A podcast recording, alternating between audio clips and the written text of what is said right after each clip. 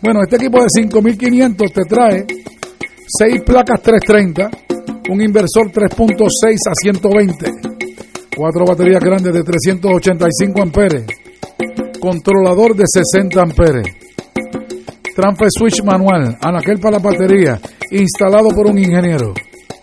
El sistema de 8.500 dólares te trae 9 placas 330, un inversor 6 kilos a 48 voltios, 8 baterías grandes de 385 amperes. Te trae un controlador de 60 a 48 voltios, fusible para cargas críticas. Mire, eso no se daña. ¿Ok? Instalado por un ingeniero, con conduletes y todo, algo bien bonito. Anaquel para las baterías, algo fino hecho. Tenemos el Special Edition, escúcheme, el Special Edition, 9 placas, 440 con un controlador de 100 amperes, con un inversor de 6 kilos, con 8 baterías de 385 amperes, trampe switch manual, anaquel para batería, instalado por el ingeniero, 9.205 pesos. Oye, ¿qué equipazo este? Special Edition, 9.205 dólares, un equipazo. 9 placas 440, inversor 6 kilos, controlador de 100 amperes, 8 baterías grandes, 9.205 dólares. Comunícate con Luis Enrique al 787-536-7938. Willy, Paul, announcement, man. Cómprame un sistema solar y escúchame aquí en Radio Paz. Todos los viernes a las 4 y 30 de la tarde. Te espero para que me cuentes tus inquietudes acerca de placas solares con baterías. Comunícate conmigo. Soy Luis Enrique al 787-536-7938 de Solar Store. Cómprame un sistema solar. Cómprame un sistema solar y escúchame aquí en Radio Paz. Todos los viernes a las 4 y 30 de la tarde. Te espero para que me cuentes tus inquietudes acerca de placas solares con baterías. Comunícate conmigo. Soy Luis Enrique al 787-536-7938 de Solar Store. Cómprame un sistema solar. Cómprame un sistema solar y escúchame aquí en Radio Paz. Todos los viernes a las 4 y 30 de la tarde. Te espero para que me cuentes tus inquietudes acerca de placas solares con baterías. Comunícate conmigo. Soy Luis Enrique al 787-536-7938 de Solar Store. Cómprame un sistema solar. Willy, Willy, el que tenga oídos, que escuche lo que voy a decir. No compre a 25 años. No compre a 25 años.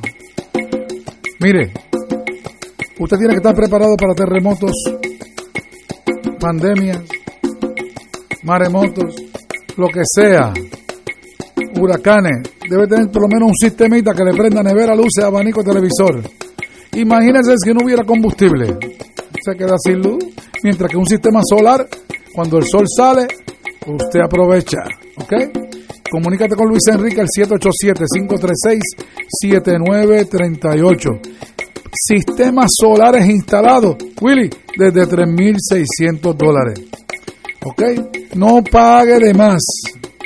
Y por ahí hay unas compañías que cogen dinero y no montan, mire, no con nosotros. Aquí hay honestidad, servicio, garantía. Llevamos seis años aquí en Radio Paz, señores. Aquí Willy, pasándola bien y atendiendo al público y ayudándoles. ¿Ok? En el nombre de Jesús damos gracias por cada uno de ustedes, los radioescuchas que están con nosotros. Así que gracias por la fina sintonía de ustedes siempre con nosotros. Y siempre aquí, todos los viernes a las 4 y 30, de Solar Store Informa, Orienta con Luis Enrique, 787-536-7938. Hasta el viernes que viene, si Dios así lo permite. Muchas bendiciones a todos, que Dios los cuide, que tengan un fin de semana espectacular. Bendiciones. Cómprame un sistema solar y escúchame aquí en Radio Paz. Todos los viernes a las 4 y 30 de la tarde. Te espero para que me cuentes tus inquietudes acerca de placas solares con baterías. Comunícate conmigo. Soy Luis Enrique al 787-536-7938 de Solar Store. Cómprame un sistema solar. Las manifestaciones vertidas en el pasado programa no son necesariamente de la responsabilidad de Radio Paz ni de sus auspiciadores. Radio Paz 810. En Radio Paz 810 AM agradecemos las contribuciones de nuestros oyentes recibidas a través de ATH Móvil durante esta larga cuarentena, que nos ha permitido mantenernos en el aire a pesar de la difícil situación económica que nos ha golpeado duramente. Permanecemos a flote, pero cada vez es más cuesta arriba la misión de seguir operando este ministerio radial al servicio de nuestros hermanos en la fe y nuestra iglesia. Ahora más que nunca necesitamos de tu solidaridad. Entrando a la aplicación ATH móvil de la siguiente manera. Paso número 1, marca Pay Business. Paso 2, busca Radio Paz 810. Número 3, escribe la cantidad del donativo. Y número 4, presiona enviar. Muchas gracias por tu ayuda y mil bendiciones ahora y siempre. Aquí la llama se enciende cada tarde a las 5 porque escuchas Radio Paz 810 AM, WKBM San Juan y retransmite en diferido WOROFM Corozal San Juan, la Casa de Fuego Cruzado, el programa de más credibilidad en la radio puertorriqueña. Esta emisora y sus anunciantes no se solidarizan necesariamente con las expresiones que escucharán en el siguiente programa. Son las 5 de la tarde, hora de escuchar Fuego Cruzado, el programa de más credibilidad en la radio puertorriqueña, en las voces de Ignacio Rivera y sus panelistas invitados con su discusión política dinámica e incisiva de los acontecimientos más importantes del momento. Fuego Cruzado comienza ahora. Muy buenas tardes, qué bueno que es viernes, thanks God it's Friday, así que hoy es viernes y empezamos terminando una semana bastante tranquila, no hubo grandes sismos en Puerto Rico. Eh, tenemos en la línea, como todos los viernes, al doctor Cabanilla, vamos directamente a él para no tomarle de su preciado tiempo. Doctor Cabanilla, dígame usted, ¿por dónde vamos? Vamos, vamos bien, seguimos bien, déjame decirte cómo está la situación. Estamos ahora mismo los hospitales eh, más vacíos que nunca en cuanto a COVID. Qué bueno. Solamente 4% de los pacientes hospitalizados tienen COVID.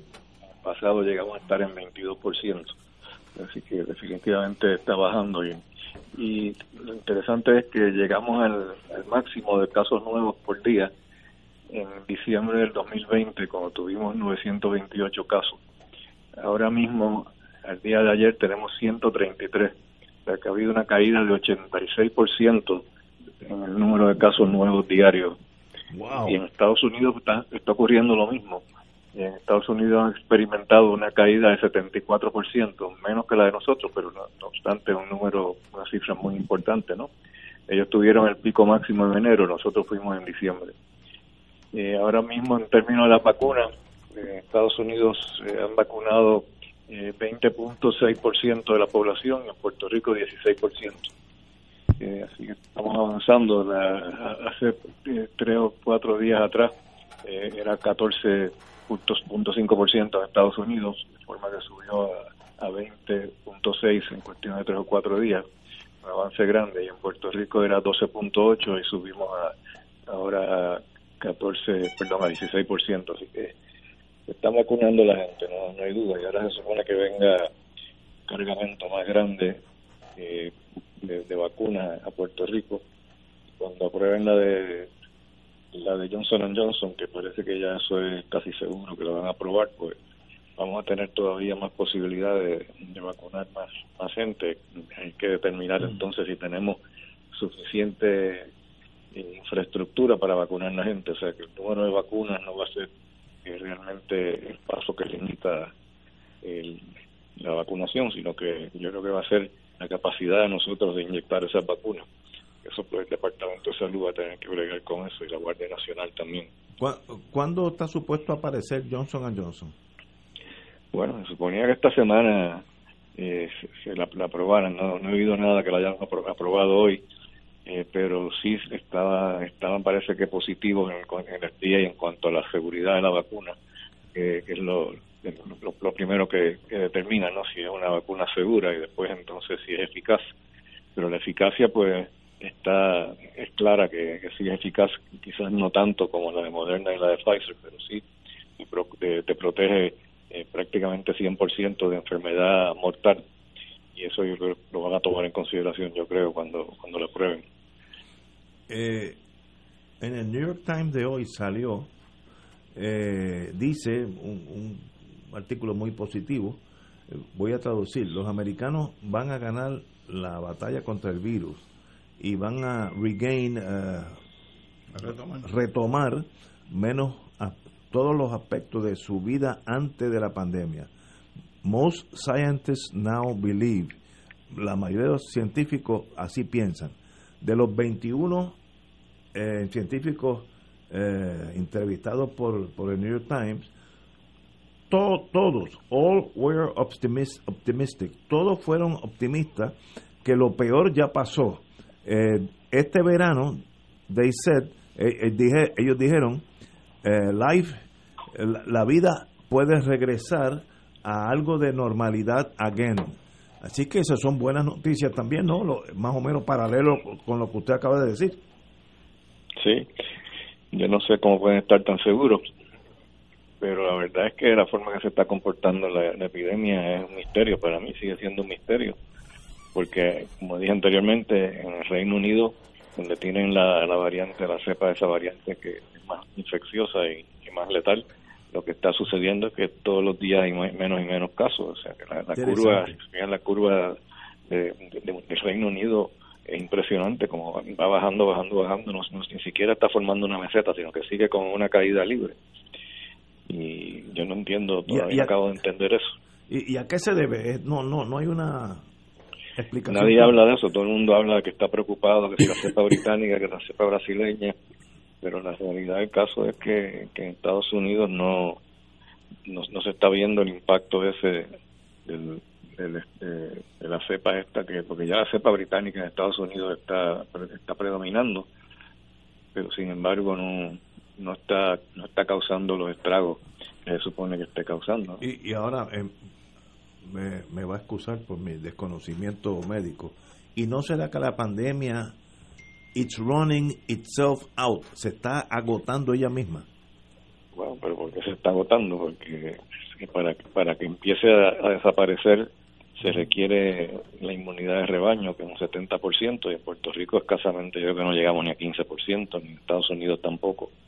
Así que no creo que sea por la inmunidad de rebaño. En Israel sí, en Israel ya tienen más de 80% de la gente vacunada, pero en Estados Unidos están todavía bastante atrás, porque son 20% nada más en Estados Unidos de la, población que se ha vacunado por lo menos una vez, no con las dos dosis, sino con una. El clima no creo que sea la explicación, porque en Estados Unidos pues el frío no creo que afecte al virus y, además este, los países como Puerto Rico no tenemos el frío ese que tienen en Estados Unidos y sin embargo sigue bajando también y, en Latinoamérica está en el en el verano y también este, tienen tienen bastante en algunos sitios como Perú por ejemplo este, este, bastante predominante en México sin embargo está cayendo también pero eso se debe a la vacuna o a qué se debe ese fenómeno es que eso es lo que yo no entiendo, eso es lo que tú me digo, que es un misterio, para mí es un misterio y, nadie, y nadie habla de eso. Todo lo que yo he leído, pues se pasa hablando que la, amenaza de las cepas variantes es esta, pero nadie dice que, es lo que está pasando en Inglaterra, que no que, que no se está viendo ya el, impacto ese que tuvo al principio en Londres, que fue donde se detectó por primera vez la variante británica, empezó a regarse a causar un montón de infecciones, pero eso como que desapareció, esa, esa epidemia que, tuvo, que tuvieron allí de momento. Interesantísimo y el misterio lo hace hasta más interesante. Algo está pasando que estamos ganándole a la pandemia, pero no sabemos por qué. Eso es fascinante. Veremos a ver qué pasa en los próximos días, porque yo estoy todos los días mirando las curvas a ver si hay algún cambio, pero en Estados Unidos y en Inglaterra sigue directo para abajo, sin ninguna evidencia de que estén formándose una meseta en la curva. Así que si eso va a seguir o no, pues veremos a ver, pero ya en Inglaterra está alcanzando uno de los puntos más bajos eh, desde que empezó la, epidemia, empezó la pandemia ya. Excelente. Yeyo, ¿estás en la línea? Estoy aquí, sí, muchos saludos a, a, todos ustedes y al público que nos escucha. Doctor, ayer leí algo sobre una variable que le llaman la variable de Nueva York. ¿Usted tiene conocimiento y, y, y, por qué le dicen la de Nueva York? Sí, la variante de Nueva York y también hay una variante de California. Es que el, virus este está mutando más de lo que se esperaba, entonces donde quiera que hay eh, bastante eh, bastante infecciones, pues el virus sigue mutando, porque eso, el, virus muta simplemente por un error que hace cuando se replica. Entonces, al replicarse un montón de veces, pues tiende a cometer errores en el código genético y entonces sale una variante nueva. Esa variante nueva puede ser una variante eh, desfavorable para el virus o puede ser favorable, que, le dé alguna ventaja eh, sobre los otros virus. Eh, y la variante de Nueva York, pues no estoy seguro exactamente qué características tiene. Sé que, es una variante, por lo menos porque tiene un código genético diferente a la usual, pero qué características le imparte de eso, pues no, no sé. Como dije, en California también hay una variante de California que se descubrió en San Francisco y aparentemente pues esa es un poquito más preocupante porque parece que tiene una mutación encima de otra mutación y eso pues debe impartir más capacidad de infectar. No sé si eso es lo que ha pasado en California, porque en California pues sabemos que, ha habido más dificultad en controlar la, epidemia que, que en otros estados. Sin embargo, ya está empezando a disminuir también. Doctor, buenas tardes. Buenas tardes. Edgardo Román, saludos a los compañeros del panel. Estaba viendo en el periódico de hoy, hay una, una periódico Nuevo Día, una noticia referente a los eh, brotes del COVID en Puerto Rico, una estadística un tanto interesante y destacan que de las personas infectadas con el COVID eh, infectaban a solamente el 12% de las personas que contactaban no, no al 100% de las personas que contactan. Es un dato que llama un tanto la, la atención. Eh, ¿será, ¿Será que el tema del distanciamiento, el lavado frecuente de manos, el uso de mascarilla, eh, habrá calado lo suficiente como para detener el avance de la, del, del contagio? Bueno, nosotros estamos haciendo distanciamiento y usando mascarilla desde hace bastante tiempo y sin embargo de diciembre 20 para acá es que ha empezado a disminuir el, número de casos, pero antes de eso ya nosotros estábamos usando todas esas precauciones. Sí es cierto que en Puerto Rico pues, se ha comportado diferente de Estados Unidos en términos de la mortalidad es más baja y se piensa que es porque al usar mascarilla, eh, si tú infectas a alguien, pues la, carga viral que, que, le imparte es más baja cuando, cuando usan mascarillas que cuando no las usan. Así que, así que eso es algo eh, positivo, eh, pero no no hay otra buena explicación realmente, como dije, porque pues sí, en Estados Unidos pues se están usando mascarillas ahora más comúnmente que lo que lo usaban antes, eh, y de enero para acá es que está bajando la incidencia. si, si quiere ser un poquito cínico, podría decir que a lo mejor tiene que ver con que Trump perdió las elecciones y en enero pues entonces ya se disparó para abajo la curva, pero, pero no me parece que tenga que ver con eso. Bueno, yo tengo una pregunta, doctor Alejandro Torres Rivera, y, y es pregunta con preocupación, y es la siguiente. Yo escuché en esta semana que se discutió en los medios de comunicación del país que niños que habían estado en Disney habían llegado portando el virus eh, a Puerto Rico. Eh, no sé qué tan cierto sea eso, pero si lo es, la pregunta que me, que me surge es dentro de lo que sería la propuesta de reapertura de las escuelas, eh, qué nivel de exposición eh, podría darse desde el punto de vista de un nivel de contagio que hasta ahora no hemos venido experimentando de manera amplia eh, en el contexto de que los niños sí se están contagiando y la posibilidad de que los niños en el salón de clase puedan transmitirse de uno a otro pues el virus de la COVID-19. Esa sería mi gran interrogante. Sí, bueno, yo no, estoy sorprendido eh, con esa noticia y si es cierto o no, pues no lo sé, pero no me extrañaría, porque obviamente donde hay aglomeración de gente, pues hay más contagios.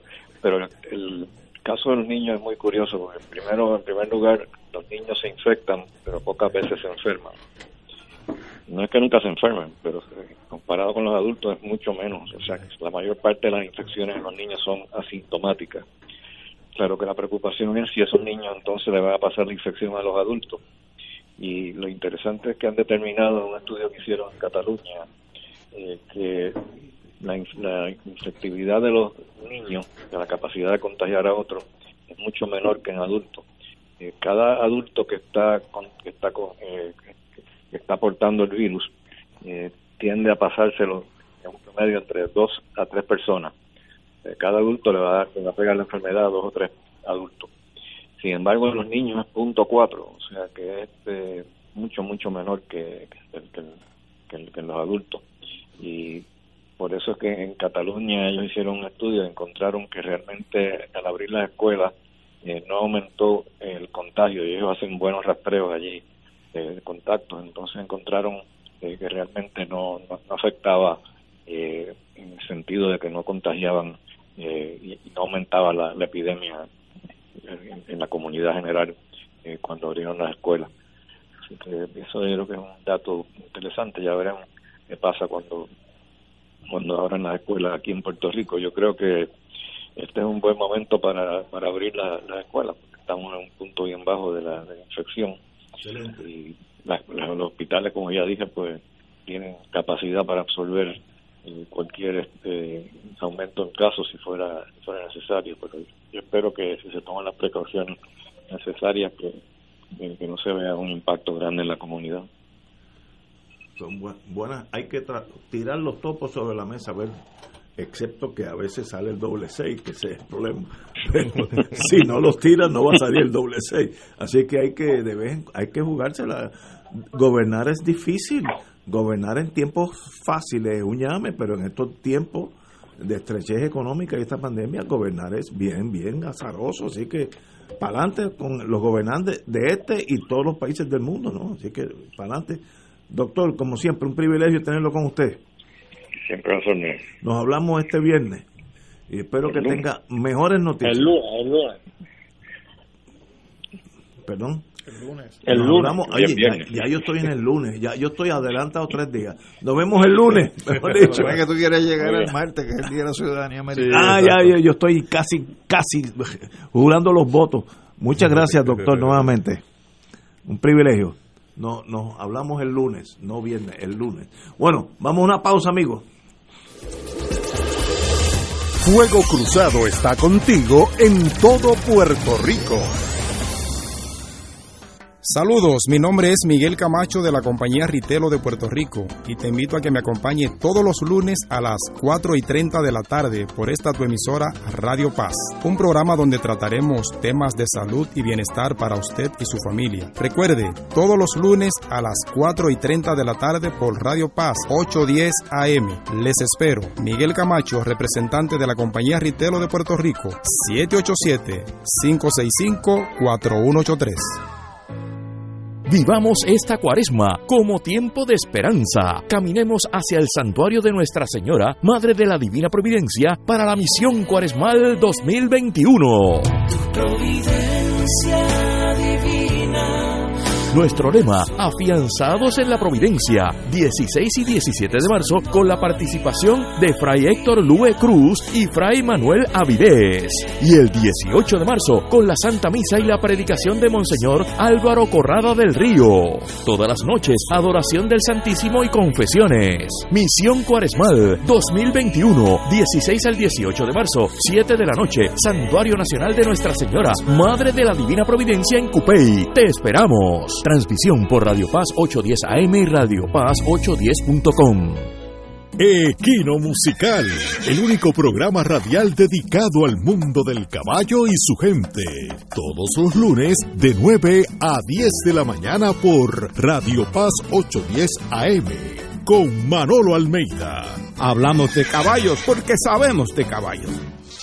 Este es un mensaje del sistema de alerta de emergencia. El jueves 11 de marzo, las emisoras de radio, televisión y sistemas de cable y satélite de Puerto Rico estarán participando en el simulacro de alerta Tsunami Caribe Wave 2021. Si usted escucha la señal de alerta o sirenas ese día alrededor de las 10 de la mañana, no olvide que se trata de una prueba. Recuerde, el sistema de alerta de emergencia es su fuente oficial de información cuando surgen posibles situaciones de peligro para la población. Cada sábado de 9 a 11 de la mañana tendrás un encuentro con De Frente con la Verdad, donde se discuten asuntos que tocan de cerca la actualidad en todas sus perspectivas, las historias que afectan a tu diario vivir, estos y otros temas analizados desde el punto de vista evangélico.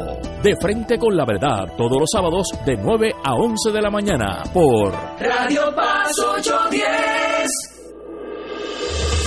Fuego Cruzado, el programa de más credibilidad en la radio puertorriqueña, es ahora la tribuna abierta de análisis noticioso, con diversas perspectivas que exploran el trasfondo de lo que acontece a diario y cómo nos afecta. Escucha Ignacio Rivera y sus panelistas invitados de lunes a viernes en Fuego Cruzado en transmisión diferida a las 10 de la noche por Oro 92.5 FM. Y ahora continúa Fuego Cruzado.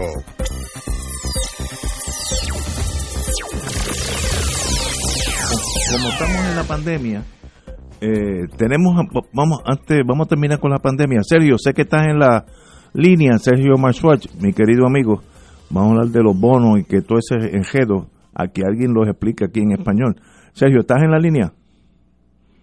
Ignacio, y buenas tardes a los compañeros de panel y todas las personas que nos escuchan en la cadera. Ok, esperan unos segunditos porque tenemos que hacer un anuncio del Colegio de Abogados que es importante y, vamos contigo, compañero. ¿Cómo no? Seguimos con el tema del, del COVID, de la vacunación. El Colegio de Abogados de, y Abogadas de Puerto Rico, en unión con la organización Voces, que es la coalición de vacunación de Puerto Rico, pues ha ofrecido sus facilidades y otros lugares alrededor de la, de la isla para promover la vacunación de mayores de 65 años, en este caso en particular de abogados y abogadas mayores de 65 años.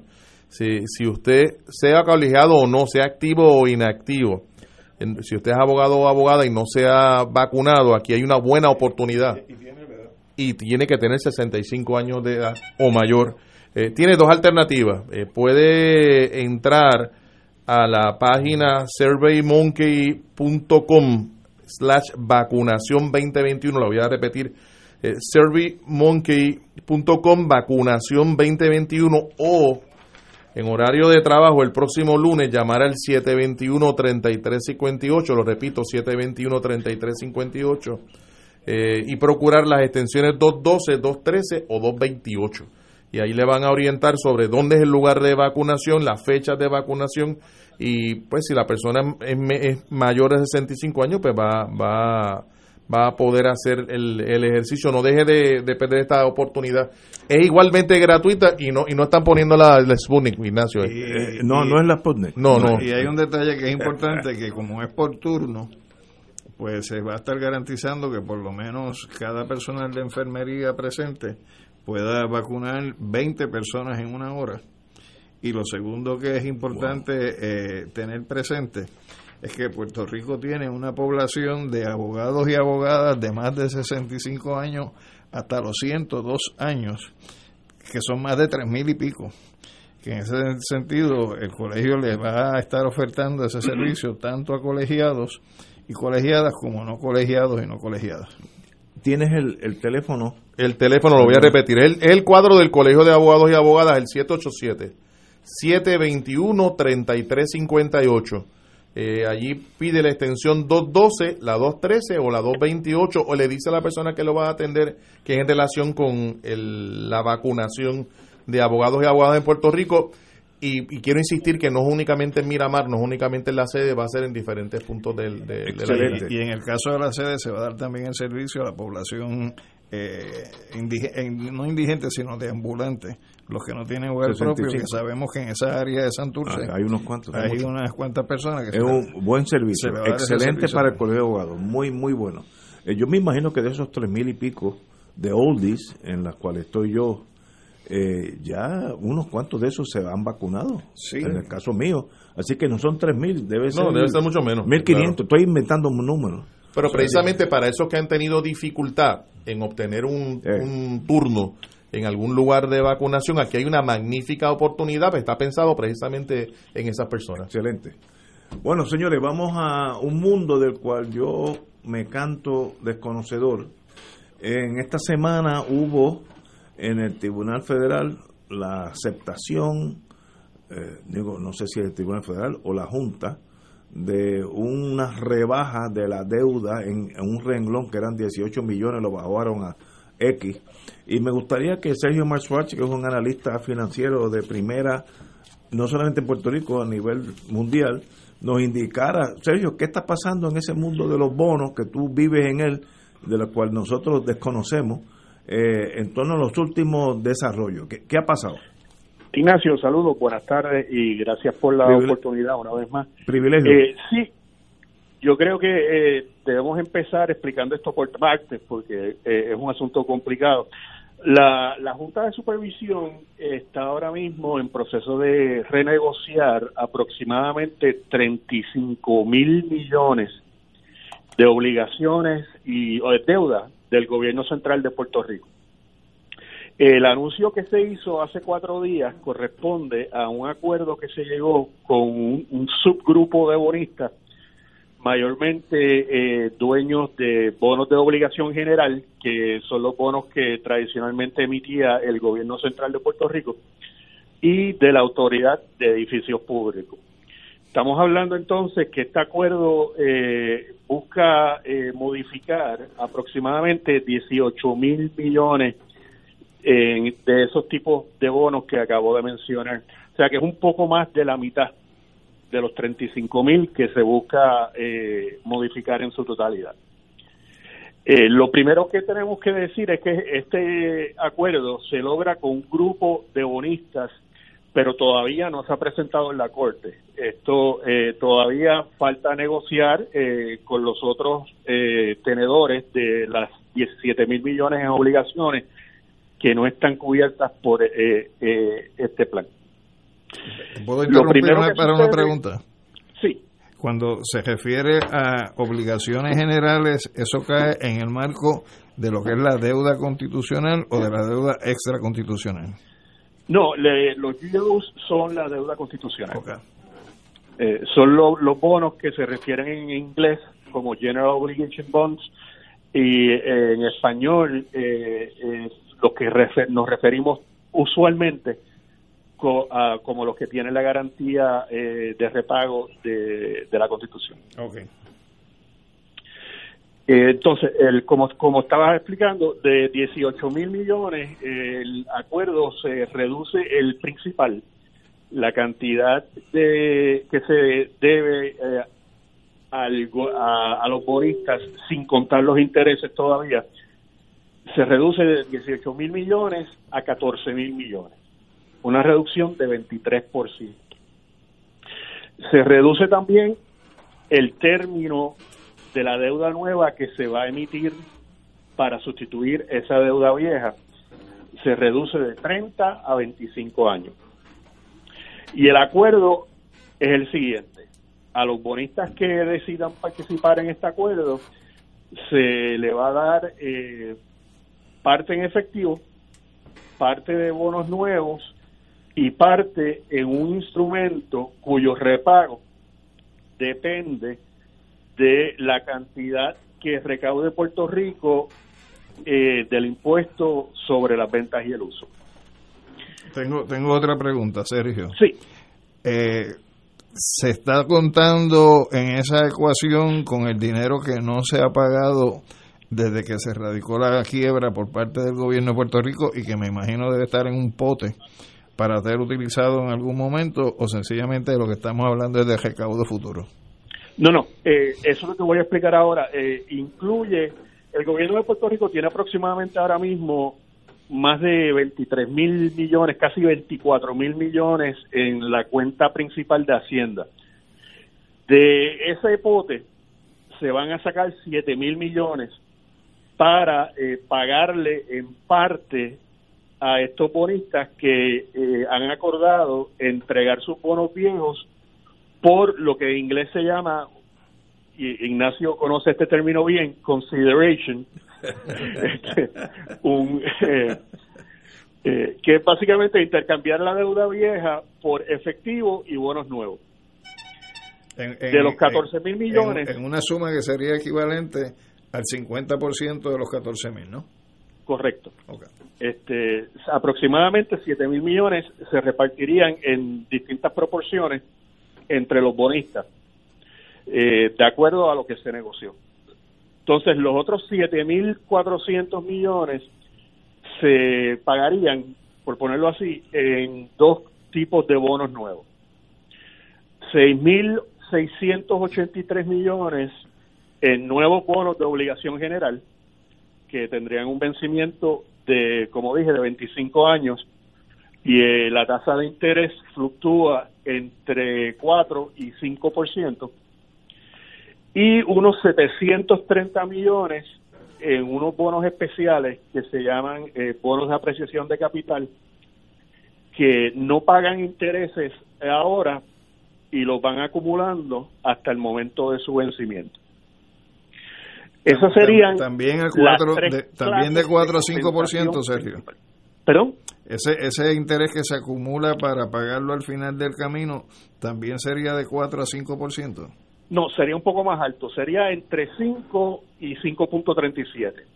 Pero eso aplica solamente a ese grupo de 730 millones de dólares en bonos. Entonces, además de esas tres clases de compensación, por ponerlo así, se incluye un instrumento que todavía no se ha definido exactamente eh, cómo va a ser, y por lo tanto en los documentos que se han hecho públicos se, se refiere, ¿verdad?, con el término genérico, instrumento de valor contingente. Eso significa que ese bono va a pagar a los bonistas solamente si el gobierno de Puerto Rico recauda en exceso de un umbral ya negociado en eh, la categoría de impuestos de ventas y uso. Si el si en un año Puerto Rico, por ejemplo, se excede por 300 millones, por ponerlo así, pues eh, los bonistas podrían obtener un rendimiento adicional de hasta 50% de ese rendimiento, de, de ese exceso que recaudó Puerto Rico sobre lo que se había proyectado inicialmente. Esto tiene la ventaja de que mantiene el pago fijo relativamente bajo y si la economía de Puerto Rico no se desempeña como se, se preveía inicialmente, pues nos ahorramos ese dinero, por ponerlo así. Si la economía, el desempeño es mejor de lo que se esperaba y por lo tanto los recaudos de Hacienda aumentan más de lo esperado, pues entonces se le da un pedazo, no es todo tampoco, se le da una parte de ese rendimiento a, a los bonistas. Esto tiene el efecto de alinear los intereses de los bonistas con el gobierno de Puerto Rico, porque a ambos le conviene que la economía entonces se desempeñe mejor de lo esperado, porque eh, los bonistas cobran más y a la misma vez Hacienda recibe más recaudo. Yello. Sí, Sergio, una, eh, Ortiz Aliot, saludo. Sí, eh, saludo, buenas La, la pregunta es, desde la perspectiva suya, en términos del recorte de 23% que como, mirando desde lejos, creo que es un recorte bastante reducido, o sea, es un, es un, es un, es un recorte bajito, yo esperaba un recorte mayor, pero ¿cuál es su perspectiva de, relación eh, a eso? En, en, términos generales, sí, podemos decir que es un recorte modesto, pero eh, también hay que ver que hay una serie de ahorros en los intereses que no vamos a tener que pagar al reducir el término de, de, la deuda, ¿verdad? De, al, avanzar el vencimiento de la deuda. Entonces, comparado con la deuda original, estaríamos hablando que estaríamos eh, logrando unos ahorros eh, de casi 38 mil millones de dólares en intereses nada más, en, en términos nominales. Eh, habría que hacer el análisis, ¿verdad?, eh, ajustado por inflación y, el descuento, pero para que la gente entienda, esto es como el equivalente cuando usted refinancia su hipoteca. Si acorta el término, eh, pues va a acabar pagando muchos menos intereses porque el, el término, el, el largo del préstamo es más corto, la duración. Gracias. Pregunta, Sergio, ¿por qué este dentro de una deuda de 35, si nosotros tenemos 24 mil millones en caja, eh, solamente se está disponiendo el uso de 7 mil y los otros 7.400 se financian a un interés de 4 a 5% por 25 años. ¿Por qué no sube eh, la aportación que saldría de lo que está en caja para entonces reducir lo que pueda ser el impacto de la cantidad que se deja para financiar a 25 años. Sí, eh, eso tiene que ver con lo siguiente, y estoy buscando aquí en la computadora porque no me quiero equivocar, eh, la Junta explicó esto en diciembre, esos 24 mil millones de los que hablé no están todos disponibles para el gobierno central. Eso incluye eh, dinero que está reservado, por ejemplo, para, para parear fondos federales este, o para la operación eh, de, corporaciones públicas como digamos el, Fondo del Seguro del Estado. O sea que tienes que separar. son fondos son fondos restrictos. Que está restricto. Que, y por lo tanto no está disponible a este grupo de bonistas. Y de eso, de eso que serían los fondos restrictos, ¿cuánta cantidad eh, no cae en esa categoría?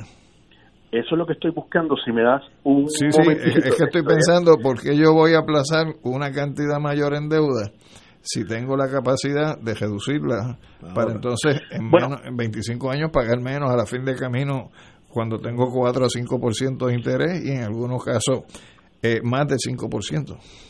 Bueno, acuérdate que en una reestructuración, eh, eh, de hecho, los bonistas siempre van a tener más efectivo que deuda, eh, precisamente porque ya no tienen la misma confianza en, ¿verdad? en, el deudor.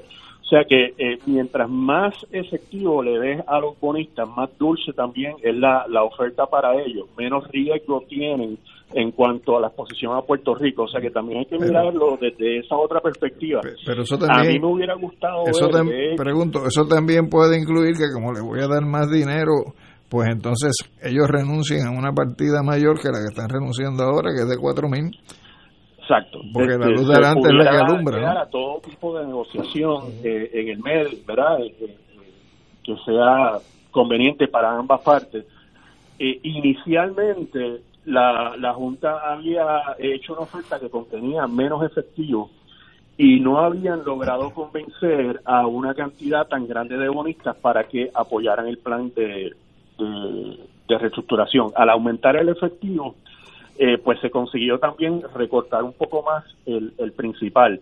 Eh, yo no participé, ¿verdad?, directamente en estas negociaciones, así que no, no puedo decirle eh, cuál fue exactamente el, el toma y dame, este, pero como en, toma, en toda negociación me imagino, pues, eh, que las partes habrán hecho propuestas y contrapropuestas a, a través de, esto fue casi todo el año pasado, creo que estuvieron básicamente negociando esto.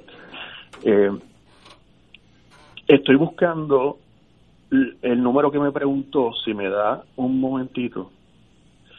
Eh, ok.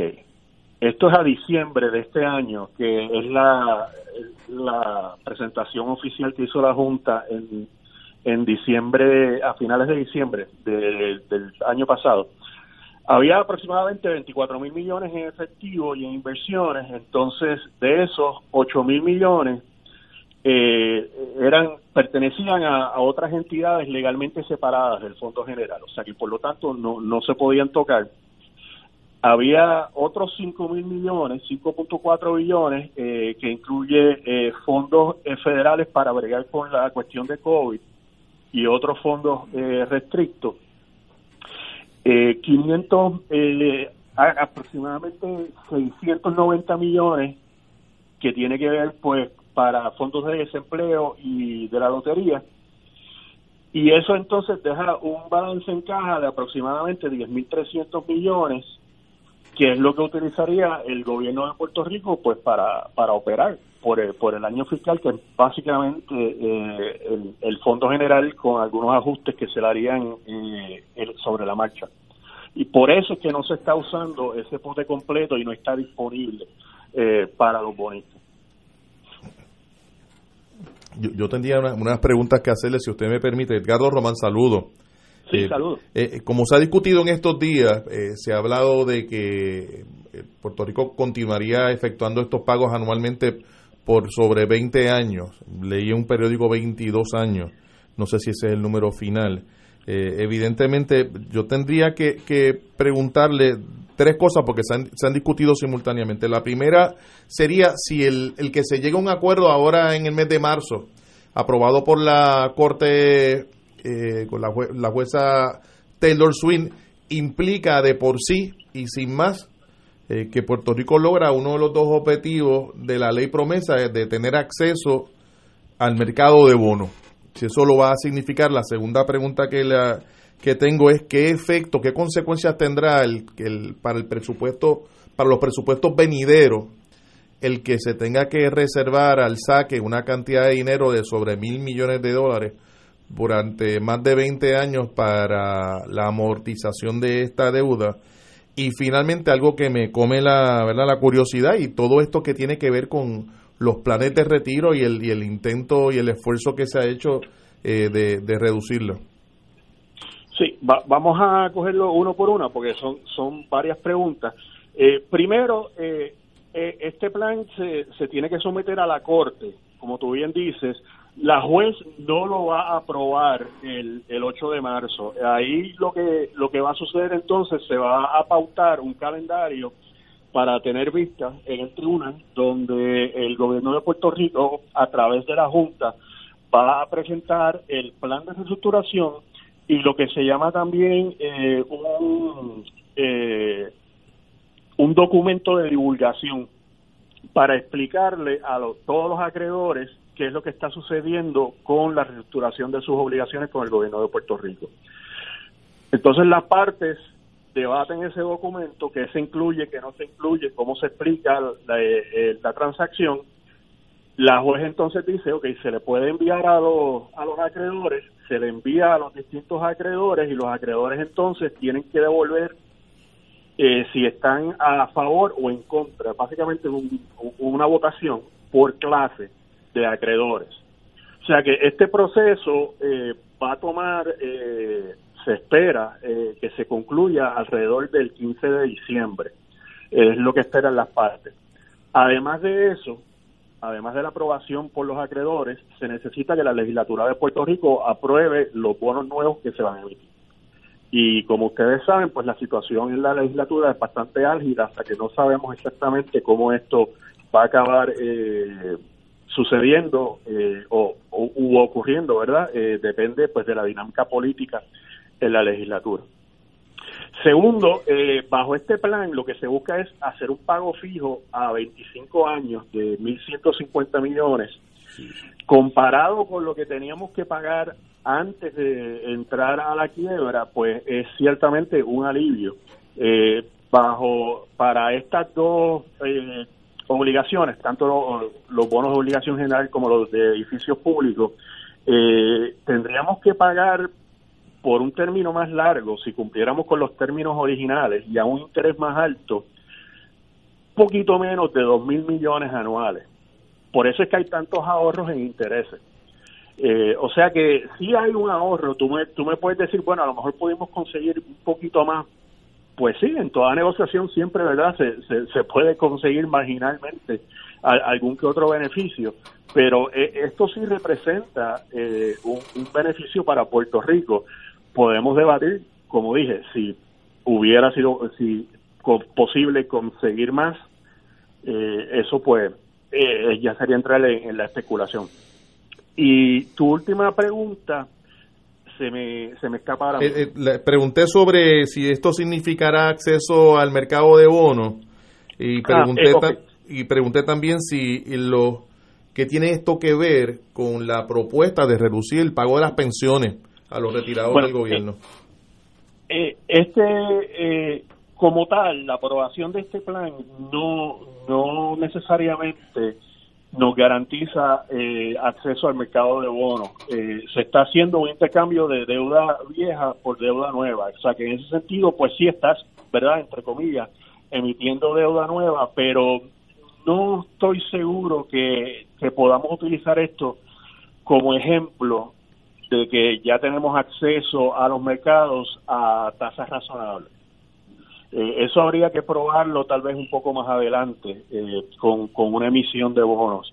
Aunque se puede hacer el argumento, ¿verdad? Este, que este grupo de bonistas pues estuvo dispuesto a, intercambiar su deuda vieja por, por esta deuda nueva bajo estos términos y eso significa pues que tenemos algún tipo de acceso a los mercados de capitales. Eh, segundo, este plan no incluye los 55 mil millones que se le deben a a los, a los pensionados. En, es lo que se llama el, eh, la, la, obligación de, pensiones a través de 30 años. El plan que presentó la Junta del año pasado incluía los 55 mil millones. No sé si el plan que van a presentar el 8 de marzo va a incluir a los pensionados o no. Además de los 35 mil millones que estamos hablando. Yo me imagino que sí, pero no estoy totalmente seguro. Sergio, como siempre, un privilegio estar contigo. Eh, usted ha sido. Ah, tú no tienes edad para la vacuna, así que usted tiene que esperar un poquito más.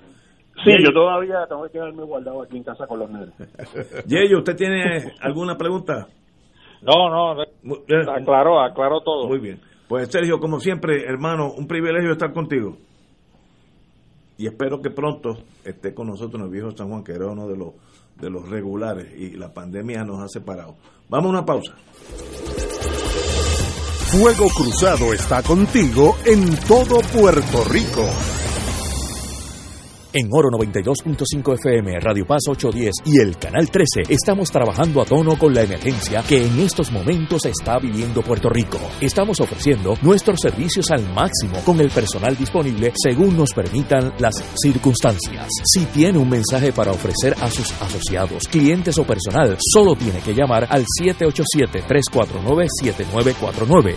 787-552-0825 y nuestros empleados le al personal de ventas para atender su necesidad. A nuestros clientes estén en comunicación con su ejecutivo o ejecutiva de ventas que continúan ofreciendo sus servicios como de costumbre. Recuerden los teléfonos 787-349-7949 y 787-552-0825.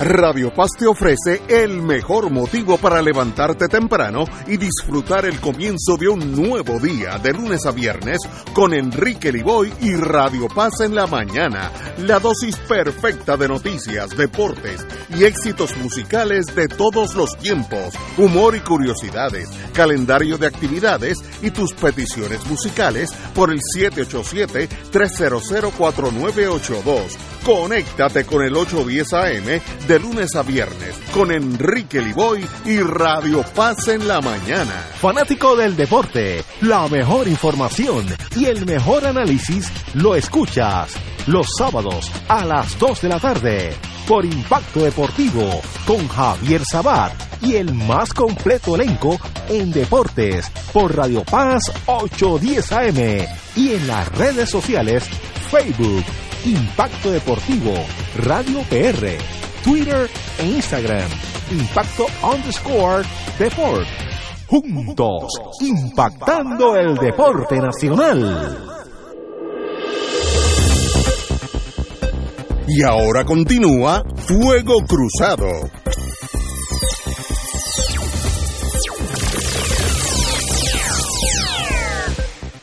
Reaperturas de escuelas públicas en Puerto Rico. Aquí un compendio de las instrucciones que dio a conocer la designada secretaria del Departamento de Educación, Elba Aponte, sobre el listado de escuelas que abrirán e información importante sobre el protocolo de apertura en los planteles escolares de Puerto Rico. 115 serán las escuelas públicas que podrán certificarse para poder comenzar clases presenciales de forma escalonada, paulatina y en un horario especial. El próximo lunes 1 de marzo reabrirán los planteles escolares. Del 3 al 5 de marzo, los maestros estarán acondicionando los salones. Estos días, el estudiantado que sigue en clases virtuales hará alguna asignación desde su hogar. El 9 de marzo habrá una asamblea virtual para padres para orientarlos sobre el protocolo. El 10 de marzo podrán acudir estudiantes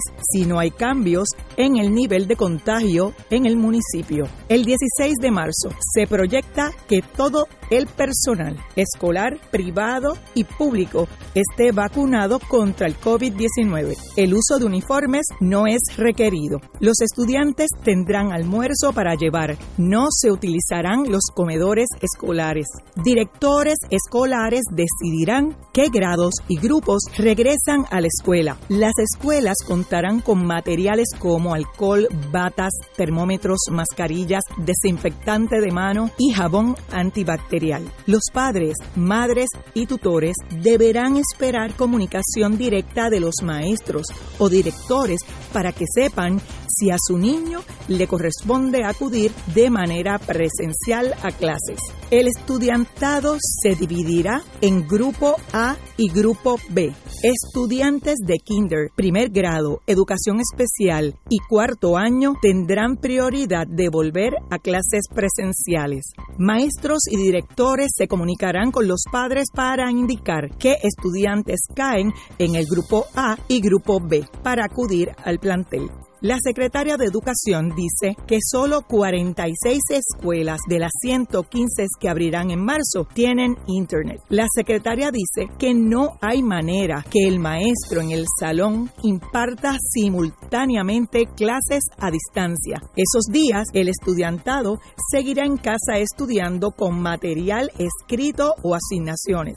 Se proyecta que 30.000 estudiantes acudan el 10 de marzo a tomar clases presenciales esenciales. Dependerá de que los padres, maestros y tutores los envíen al plantel. Habrán psicólogos apoyando a las escuelas que reabran sus puertas para dar clases presenciales. La secretaria dice que habrá aulas de aislamiento en cada escuela si se reporta algún caso positivo. Los padres, madres y tutores que quieran revisar la escuela deben hacer cita para supervisar las condiciones del plantel. Pueden matricular en línea a sus hijos para el año escolar 2021. 2022 en el portal mimatrícula.dde.pr. Repito, mimatrícula.dde.pr. El listado de las escuelas a abrir pueden verlo en Facebook e Instagram en Calendario de Puerto Rico. Las escuelas privadas podrán decidir su calendario de apertura una vez sean certificadas por el Departamento de Salud. En Calendario de Puerto Rico y en Fuego Cruzado le estaremos llevando más información de lo que acontezca desde el próximo lunes 1 de marzo, luego de casi un año de cierre por pandemia. Para Fuego Cruzado les informó Dolma Irizarri. Amigas, amigas, en, Fuego Cruzado vamos a utilizar el talento de nuestra querida amiga Dolma, que está uno de los talentos que está aquí con nosotros, para ver cada vez que haya algo importante en el mundo educativo, que tan importante es, pues lleva a hacer un, estudio, un reporte, así que estará con nosotros en los próximos días, que yo creo que el tema de educación va a estar en, en la página del frente, front page sí, y no en la página de Cheo eh, por, por muchos meses. Así que gracias, muchas, Dolma. Eh, bueno, eh, vamos a analizar de nuevo rapidito. yo yo soy el primero que digo que Sergio es un talento que tiene Puerto Rico para el análisis este financiero, que es algo extraordinario. Y nos presentó un cuadro menos malo, vamos a ponerlo así. Aquí no hay soluciones fáciles pero mejor es pagar un poquito menos que tener que pagar todo, obviamente. Eh, yo no sé cómo ustedes lo vieron, Edgardo. Bueno, a mí me parece, primero que la presentación pues fue muy, muy concreta, específica, puntual, y, siempre los datos es importante tenerlos de manera detallada, porque así no sabe a lo que se expone y los señalamientos críticos tienen un fundamento, digamos, más, más objetivo y completo. Eh, se me ocurren varias ideas, voy a compartir dos de las que se me ocurren. La primera es que eh, la Junta no se va, no se va en mucho tiempo. Eh, es evidente, es evidente que uno de los dos criterios de la ley promesa, el, criterio de tener acceso al mercado de bonos municipales, no se resuelve con este acuerdo, no es un asunto automático, tomará algún tiempo adicional. Y el otro criterio todavía es más complejo, que es tener cuatro presupuestos balanceados por cuatro años consecutivos. Eh, no hemos tenido ninguno desde, desde hace décadas. Desde promesa no hay ninguno. No, no, y, y, anterior a promesa yo pienso que tampoco, tampoco. Eh, ese, claro, eh, ese, ese, esa realidad implica que la Junta de Control Fiscal y el poder que ejerce la Junta de Control Fiscal sobre Puerto Rico estará muy presente por los próximos años. ¿Cuántos? No sé, pero por los próximos años. Y la segunda idea de la que quiero compartir es que eh, la situación de la deuda va a significar que nuestra generación y las próximas generaciones estarán pagando una deuda eh, por, por, más de 20 años. Se ha hablado de 25 años. O sea, sacar 1.150 millones de dólares en un presupuesto, en una economía como la nuestra, no es poca cosa. Estamos hablando de mucho mucho dinero, eso va a tener implicaciones directas sobre el área de los servicios esenciales, los que fueran, porque no los acaban de definir, ¿verdad? Para evitar eh, no, no tocar diferentes sectores. Me parece que esas dos ideas eh, las traigo como un elemento como para, para conversar. Yello, Yello. Mira, yo, yo añádele dos, dos ingredientes más a, a las aportaciones del amigo Román. Una, eh, aquí se habló en la campaña política, tanto en Puerto Rico como en Estados Unidos, de una auditoría de la deuda. Y, y me pregunta, me pregunto, para usar el término en inglés, how timely es la, es la, es la auditoría para que tenga un efecto sobre los planes que se está aprobando y negociando por la Junta de Supervisión Fiscal. Particularmente cuando Pierluisi creo que radicó o va a radicar una resolución a los efectos o emitió una orden ejecutiva, no lo tengo claro, para que se audite la deuda desde 1952. Y eso yo lo encuentro hasta mm. cierto grado ridículo, ¿no? Porque no estamos hablando de la deuda que se emitió en el 52, estamos hablando de la deuda que se emitió en los últimos quizás 20 años. Exacto. Y esa es la que se tiene que auditar y no, no entiendo por qué está tratando de de llevar eso a, al 1952 y después asignarle eso al Contralor de Puerto Rico que tiene tanto trabajo porque tiene que auditar todas las agencias del gobierno de Puerto Rico y no haberle asignado eso quizás a un ente especial para que haga una auditoría seria de, de la deuda que realmente es la que cuenta. Eso por un lado. Y lo otro, en la campaña de Estados Unidos, si no recuerdo mal, y quizás los compañeros me pueden aclarar también, y tú, Ignacio, que Biden habló también de una auditoría de la deuda. Y yo no he visto ninguna iniciativa dirigida en esa dirección para que esa empiece a evolucionar la política pública federal con relación a ese compromiso que hizo el presidente de los Estados Unidos para con Puerto Rico. Esos dos ingredientes.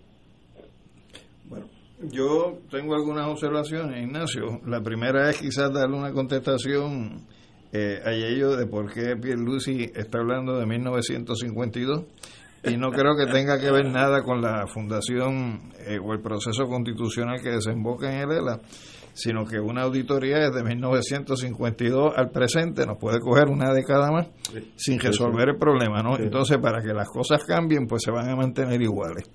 Así que eso puede ser parte de la perspectiva que está presentando Pierre Luisi. Lo segundo que quiero señalar es que estuvimos hablando con Sergio alrededor de una figura en número de 35 mil millones de dólares, cuando se ha indicado que la deuda del gobierno central eh, es de 76 mil millones, que si se suma la de los sistemas de retiro de 55 mil millones, se suma la de otras corporaciones públicas y la de los municipios, terminamos con una deuda real de 180 y pico de mil eh, millones de dólares que eso no lo, no lo va a resolver eh, este acuerdo de 35 mil que se nos está presentando. La ley promesa establece, como señala Edgardo, dos premisas fundamentales para que la Junta de Control Fiscal se vaya del país. Una de ellas es que se logren presupuestos balanceados por cuatro años consecutivos y como correctamente dice Edgardo, aquí hace muchos años que la posibilidad de presupuestos balanceados se fue por el sifón. El segundo criterio que establece la ley y promesa es que Puerto Rico pueda regresar a los mercados de bonos, que no es otra cosa que pasar por el calvario que haya que pasar para buscar un arreglo en el pago de la deuda para que podamos volver a endeudarnos. Entonces, en ese sentido, pues yo creo que es importante eh, uno traer siempre el, el tema de la relación política nuestra con los Estados Unidos, porque promesa es la primera ley que aprueba el Congreso de los Estados Unidos para, por ley, no por lo que diga el Supremo de los Estados Unidos, sino por ley, uniformar una política colonial hacia sus posesiones y sus territorios. Por lo tanto, promesa tenemos que vernos como una tenemos que verlo como una medida que es política y la única manera de tú enfrentar una medida política de esta naturaleza es con una respuesta política. Por lo tanto, no es entrar en una situación que, como decía el difunto juez Torreya, la Junta de Control Fiscal es la agencia de cobro de los bonistas en Puerto Rico, sino que hay que dar una respuesta política.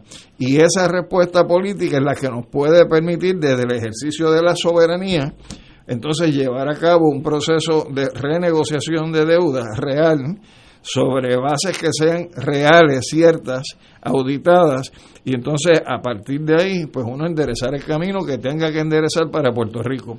Por lo tanto, frente a promesa, tiene que haber una respuesta política, y la única respuesta política que puede enfrentar a promesa es una respuesta en la cual nosotros reclamemos los derechos soberanos que hoy nos conculca el Congreso de los Estados Unidos. Señores, tenemos que ir a una pausa, son las 18 horas.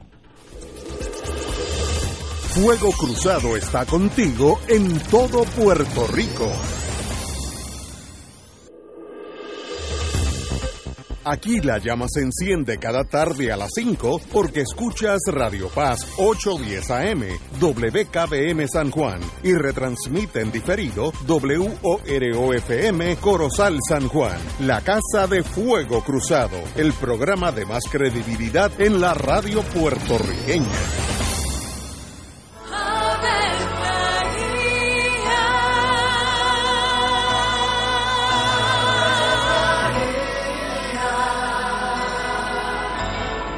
El ángel del Señor anunció a María. Y ella concibió por obra del Espíritu Santo. Dios te salve María, llena eres de gracia, el Señor es contigo. Bendita tú eres entre todas las mujeres, y bendito es el fruto de tu vientre Jesús. Santa María, Madre de Dios, ruega por nosotros pecadores, ahora y en la hora de nuestra muerte. Amén. He aquí la esclava del Señor. Hágase en mí según tu palabra. Dios te salve María, llena eres de gracia, el Señor es contigo. Bendita tú eres entre todas las mujeres y bendito es el fruto de tu vientre Jesús. Santa María, Madre de Dios, ruega por nosotros pecadores, ahora y en la hora de nuestra muerte. Amén. Y el Verbo se hizo carne. Y habitó entre nosotros. Dios te salve María, llena eres de gracia, el Señor es contigo. Bendita tú eres entre todas las mujeres, y bendito es el fruto de tu vientre Jesús. Santa María, Madre de Dios, ruega por nosotros ruega por nosotros, Santa Madre de Dios. Para que seamos dignos de alcanzar las promesas de nuestro Señor Jesucristo. Oremos. Derrama, Señor, tu gracia sobre nosotros, que por el anuncio del ángel hemos conocido la encarnación de tu Hijo, para que lleguemos por su pasión y su cruz a la gloria de la resurrección, por Jesucristo nuestro Señor. Amén. Gloria al Padre, al Hijo y al Espíritu Santo. Como era un principio, ahora y siempre, por los siglos de los siglos. Amén. Vivamos esta cuaresma como tiempo de esperanza. Caminemos hacia el santuario de Nuestra Señora, Madre de la Divina Providencia, para la misión cuaresmal 2021. Providencia divina. Nuestro lema, afianzados en la providencia, 16 y 17 de marzo, con la participación de Fray Héctor Lue Cruz y Fray Manuel Avilés. Y el 18 de marzo, con la Santa Misa y la predicación de Monseñor Álvaro Corrada del Río. Todas las noches, adoración del Santísimo y confesiones. Misión Cuaresmal 2021, 16 al 18 de marzo, 7 de la noche, Santuario Nacional de Nuestra Señora, Madre de la Divina Providencia en Cupey. Te esperamos. Transmisión por Radio Paz 810 AM y Radio Paz 810.com. Y ahora continúa Fuego Cruzado.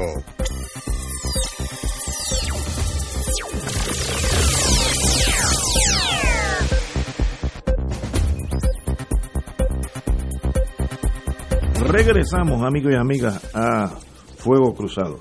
Me acabo de entrar una noticia muy buena. El, el gobierno del presidente Biden acaba de renombrar a- al fiscal Muldrow para quedarse en la silla aquí en San Juan. Así que eh, ese no tiene que volver al Senado porque ya era fiscal en propiedad.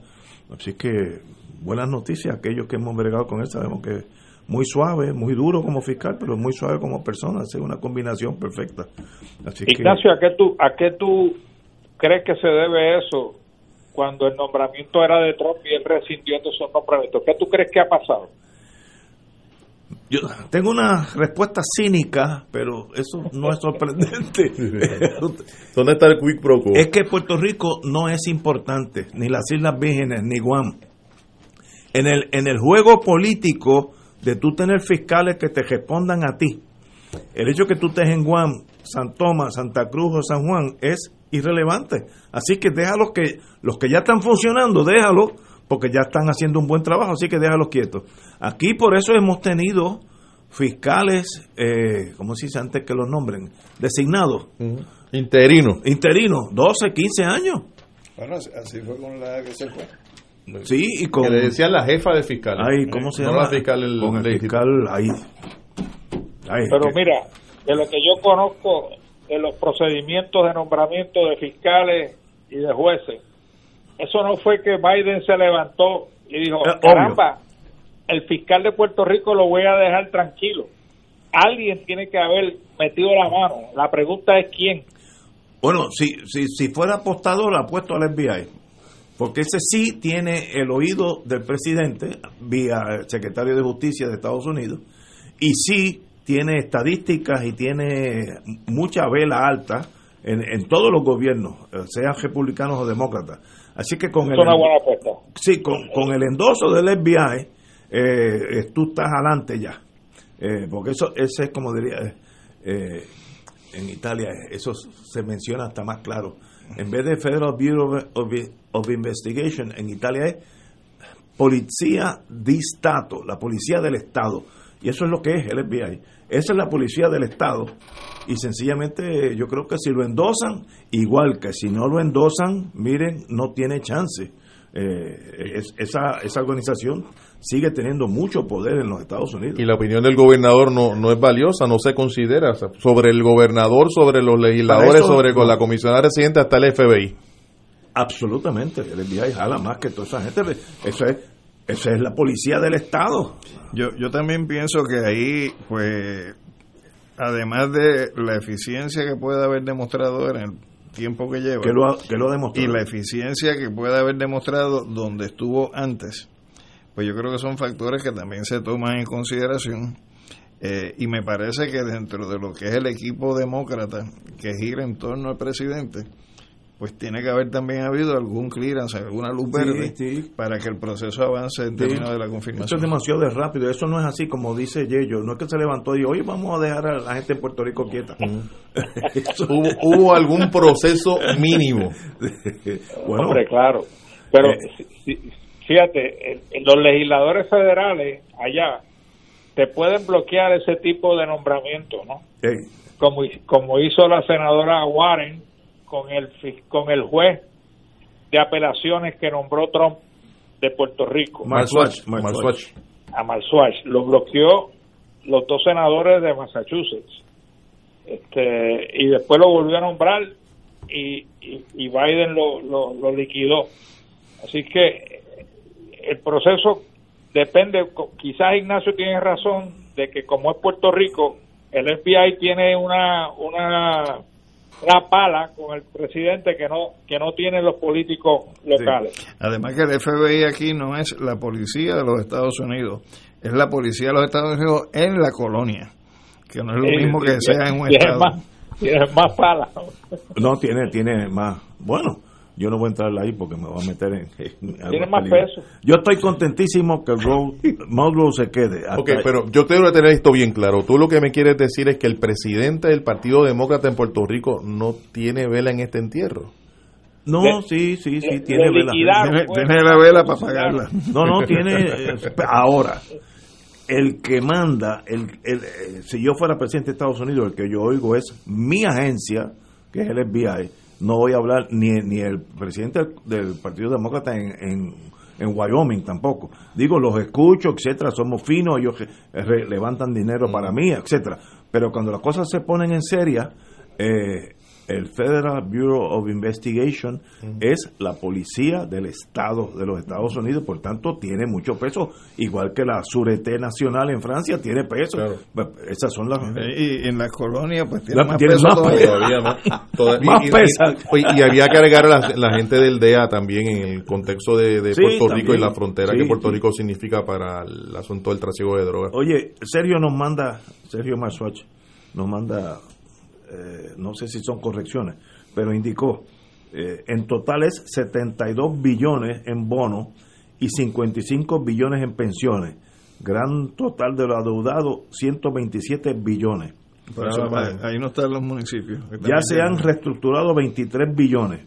Con estos 35 llegamos a 58 billones. Faltarían casi 10 billones de la energía eléctrica. El resto no se sometió al proceso de quiebra en su mayoría es la deuda de, de acueducto. Estamos corregidos, Sergio, como siempre. Pero, que sería bueno que nos diga si esos números de él incluyen la deuda de los municipios. Si nos escucha, bueno, yo, yo te lo envío, si no nos estás escuchando, porque sabemos que está trabajando. Eh, bueno, vamos a hablar de algo que me entristeció mucho. Ayer me enteré que el amigo eh, Edgardo Pérez Viera, Gary Pérez Viera, murió eh, para mí inesperadamente, porque tenía por lo menos 20 años menos que yo, fue el fiscal en Maravilla 2, como yo digo. El título es Segunda fase de la investigación del Senado de Puerto Rico sobre los sucesos del Cerro Maravilla. Yo no lo conocía, tropecé con él de mala manera en el sentido que yo no quería que me citaran para nada y, si hubiera eh, si hubieran si yo pudiera haberme ido a otro país sin extradición me hubiera ido, porque no, no quería que salieran cosas de mi vida muy privada anteriores. Pero él me citó y yo comparecí, digo, después de una, una pataleta, eh, comparecí. Y como en la vida nos hicimos amigos, tanto sí que luego trabajamos juntos eh, por un año, año y medio por ahí. Y, y era una persona extremadamente brillante, buen ser humano, buen padre, buen esposo, así es que me da mucha pena Edgardo Pérez Viera, que escribió un libro que tiene que leerse en el contexto de lo que nosotros vivimos, El juicio de la historia, contra insurgencia y asesinato político en Puerto Rico. Excelente libro, de paso. Creo que me mete un mangue a mí en una de esas páginas, pero eh, iris por iris, así que me da mucha pena de Gary Pérez Viera, mi querido amigo, me despido con, con el corazón en la mano. Pues mira, yo recibí esa noticia y como te dije antes de comenzar el programa, eh, uno sabe que todo el mundo se tiene que morir en algún momento y uno parte de la premisa de que el que tiene afectaciones de salud pues pudiera tener la muerte más cerca de lo que uno estima que la muerte puede estar para uno. Y en el caso de Gary Gary, Gary venía padeciendo una enfermedad eh, por muchos años que le estaba requiriendo continuamente en la semana varias veces de diálisis para poder eh, sobrevivir, ¿no? Eh, así que cuando me enteré de la muerte me golpeó porque yo desarrollé con él una buena amistad, como tú señalas, la que tú desarrollaste con él. Y recuerdo que la última ocasión en que compartimos, pues fue un día que decidimos el compañero Mark Bimbela y yo pues, llevarle a la casa comida china porque él le gustaba y pasamos allí una tarde bien chévere eh, compartiendo. Ese libro que tú haces referencia tiene una importancia extraordinaria porque se da en el marco de qué fue lo que pasó en Maravilla el 25 de julio del 78 pero nos coloca los antecedentes que llevaron a eso que pasó en Maravilla en el 78. El ambiente. Y él nos señala en ese libro que entre el año, en el año 71, entre el 29 y el 30 de noviembre, se desarrolló un seminario donde asistieron los miembros de la policía que era sobre el desarrollo de la guerra de guerrillas urbanas. Y nos dice que para 1971 en noviembre, se hizo un memorando en inglés que era Subversion en Puerto Rico, donde se planteaba la polarización hacia la unión permanente con Estados Unidos por la administración, eh, que eso motiva que desde el 68 grupos subversivos hubieran comenzado a oponerse a ese objetivo y recomendaba la creación de un departamento de información y adoctrinamiento el reclutamiento de apoyo entre organizaciones cívicas, profesionales, estudiantiles, obreras y religiosas, dirigir esfuerzos en radio y televisión en mensajes contra la subversión, el control físico sobre personas y propiedades, la utilización de policías en tareas de recolección de información entre familiares y centros de trabajo, desarrollo de interrogatorios a sospechosos y la organización de grupos clandestinos o públicos de derecha organizados por ciudadanos privados y policías para penetrar y destruir a los grupos que ellos entendían que eran subversivos. También nos menciona cómo entre el año 74 al 76, entre la Guardia Nacional y la policía, desarrollaron entrenamientos en Panamá en la Escuela de las Américas. Y ahí fueron muchos policías. Sobre terrorismo como el 14 de octubre del 77, por una orden ejecutiva, se creó el Consejo Asesor del Gobernador sobre Seguridad, como para el 7 de diciembre del 77 eh, se presentó una ponencia eh, a cargo de Sebastián Ortiz Lorenzo de la División de Inteligencia sobre subversión política y su vinculación con el movimiento obrero, como entre el 4 y el 16 de septiembre el FBI, la Policía y la Guardia Nacional y otras agencias de seguridad desarrollaron en el Campamento Santiago de la Guardia Nacional entrenamientos conjuntos antisubversivos y cómo en el 78 se hace un seminario sobre violencia política y terrorismo donde traen eh, una persona a presentar su perspectiva y de donde salen los famosos escuadrones de la muerte, los defensores de la democracia y las organizaciones de policía como la que tenía Alejo Maldonado con el nombre de los duendes, que se dedicaron a hostigar, perseguir eh, y hacer actos incluso de delincuencia para adelantar sus objetivos contra el independentismo, cómo se creó la unidad de gestos especiales, cómo se creó un task force entre la policía y el FBI, cómo se crearon las unidades SWAT y cómo ya para mayo del 78, acercándonos a lo que fue el Cerro Maravilla, se da una reunión de este Consejo Asesor del Gobernador sobre Seguridad, donde se identifican unas supuestas amenazas de terrorismo eh, diciendo que iba a haber toma de genes, secuestros por rescate, asesinato, terrorismo en masa, conflictos laborales, revueltas estudiantiles, motines en las prisiones, ataques a facilidades e instalaciones militares, actividades guerrilleras, es decir, creando un contexto de subversión general en el país que no existía propiamente como tal y como en junio se prepara un plan de defensa interna ordenado por ese consejo donde se establece qué es lo que se va a llevar a cabo eh, desde el punto de vista del ataque a los grupos independentistas eh, que realmente terminan entonces en lo que fueron los sucesos de, eh, del Cerro Maravilla, donde se induce el asesinato, o no se induce, se ejecuta el asesinato de dos jóvenes bajo la premisa de que iban a volar unas torres de comunicaciones en Cerro Maravilla con unos poquitos de carbón que se usa para, para hacer este, barbecue. y sobre la base de, del entrampamiento que se produce por miembros de la División de Inteligencia, se da la ejecución de estos dos jóvenes que precisamente es lo que le tocó a Gary en la segunda fase de eh, la investigación del Senado sobre los sucesos del Cejo Maravilla, pues aportar con sus capacidades ese, y su intelecto eh, en términos de lo que fue ese proceso. Es decir, que fue todo un montaje que entre el año 71 y el año 78 se estuvo llevando a cabo en Puerto Rico y cómo bajo la administración de Carlos Romero Barceló se llevó a la ejecución esta política eh, que terminó en los asesinatos eh, del Cerro Maravilla. Y de hecho, él señala que después de los asesinatos de Maravilla, se desarrolló un alegado plan maestro operacional antiterrorista, donde la persona que se designó para coordinar eso era el asesor de prensa que había en Fortaleza de Romero Barceló, que era Pedro Rivera Casiano, en conjunto con quien en ese momento eh, tenía las funciones de secretario de Justicia en Puerto Rico. Así que eh, gracias a ese libro de, de Gary, ¿no? podemos nosotros entrar en las intimidades de lo que fue ese proceso histórico para el país. Un momento en la historia de nosotros bien difícil, bien difícil, porque hubo muchísima injusticia. Eh, uno uno piensa que eso pasó hace 200 años, eso pasó una menos de una generación. Y puede volver a pasar. bueno. Señores, tenemos que ir a una pausa, amigos.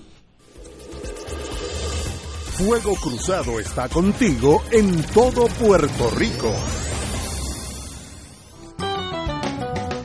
Escucha los sábados a las 5 de la tarde para servirte un programa del Colegio de Profesionales del Trabajo Social de Puerto Rico con los temas de interés a la comunidad. Recuerda, los sábados a las 5 de la tarde para servirte por Radio Paz 810. Radio Paz te ofrece el mejor motivo para levantarte temprano y disfrutar el comienzo de un nuevo día de lunes a viernes con Enrique Liboy y Radio Paz en la mañana.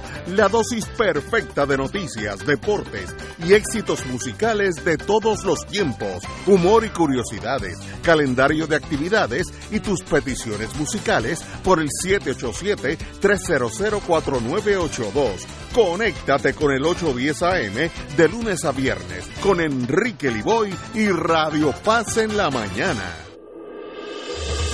Fuego Cruzado, el programa de más credibilidad en la radio puertorriqueña, es ahora la tribuna abierta de análisis noticioso, con diversas perspectivas que exploran el trasfondo de lo que acontece a diario y cómo nos afecta. Escucha Ignacio Rivera y sus panelistas invitados de lunes a viernes en Fuego Cruzado en transmisión diferida a las 10 de la noche por Oro 92.5 FM. Llegó la hora de reactivar el fervor católico y agradecer las bendiciones divinas. De regreso al santuario en persona para la misa de madrugadores desde las 5 y 30 de la mañana. La convocatoria es para reunirnos implementando todos los protocolos y distanciamiento social que garantice nuestra seguridad y no represente peligro para la salud en las amplias facilidades del Santuario Nacional de Nuestra Señora, Madre de la Divina Providencia en Cupey. Nos congregaremos con las debidas precauciones el sábado 6 de marzo a las 5 y 30 de la mañana. Misa de madrugadores de regreso al santuario. Para detalles accede a nuestra página en Facebook o llama al 787-646-9448. Transmisión radial por Radio Paz 810 AM y Radio Paz 810.com. Oro 92.5 FM. Radio Oro FM.com. Y ahora continúa Fuego Cruzado.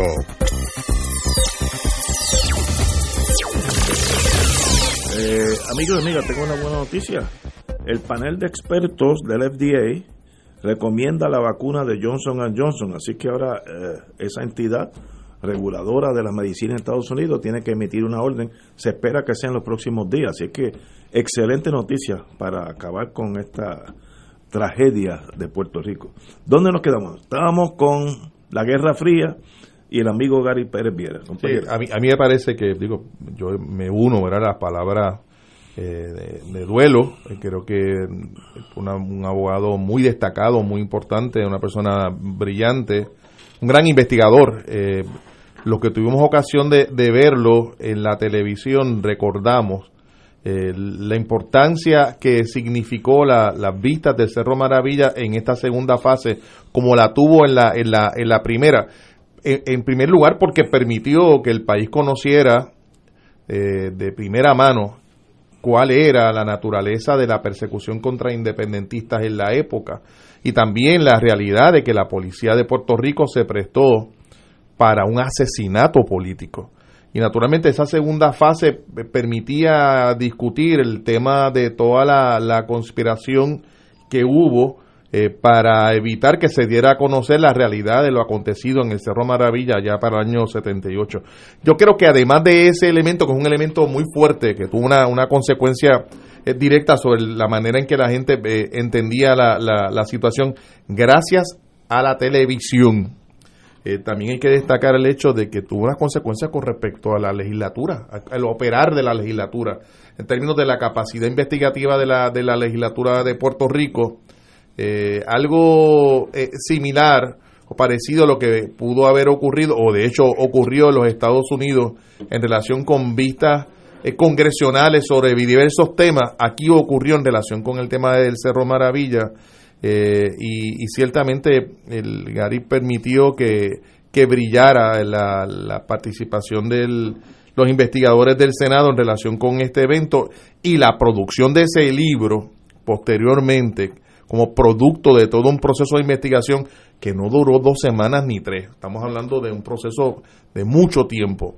Eh, significa, me parece a mí, un dato muy importante para la historia política del país, particularmente para la historia de la persecución política contra los independentistas. Yello. Yello, ¿estás en la línea? Parece que perdimos a Yello, así que volveremos con Yello cuando aparezca. Bueno, eh, como dije anteriormente, Johnson Johnson ha sido aprobado preliminarmente para para la vacuna y tiene la ventaja Ajá, sí, señor. Saludos. Bueno, Quería simplemente darle las condolencias a la familia de Gary, eh, a quien conocí en el transcurso de la investigación de, Maravilla. Con relación a lo que decía Ricardo de la televisión, también hay que darle las gracias a don Miguel Hernández Agosto y al Senado de haber aprobado el que se pudieran televisar, porque de lo contrario nunca nos hubiéramos enterado. Este, yo servía en la, en la investigación de Maravilla, yo tenía una, un rol informal, servía de puente a don Miguel Hernández Agosto con el Departamento de Justicia Federal, especialmente con la División de Derechos Civiles, y cada vez que él iba a Washington a bregar con asuntos de maravilla, eh, yo era quien lo ayudaba a estar en las reuniones y lo acompañaba a las reuniones. Todo esto a honores, ¿no? No había ninguna compensación para mi persona.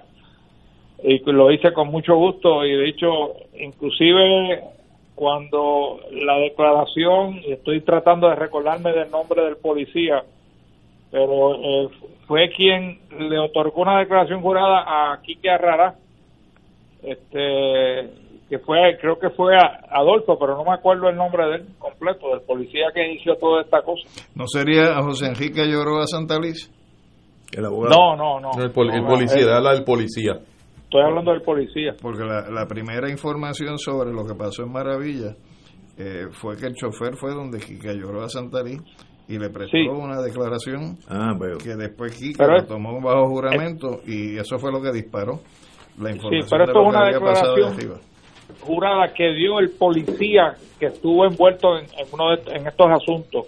que no me acuerdo ahora el nombre.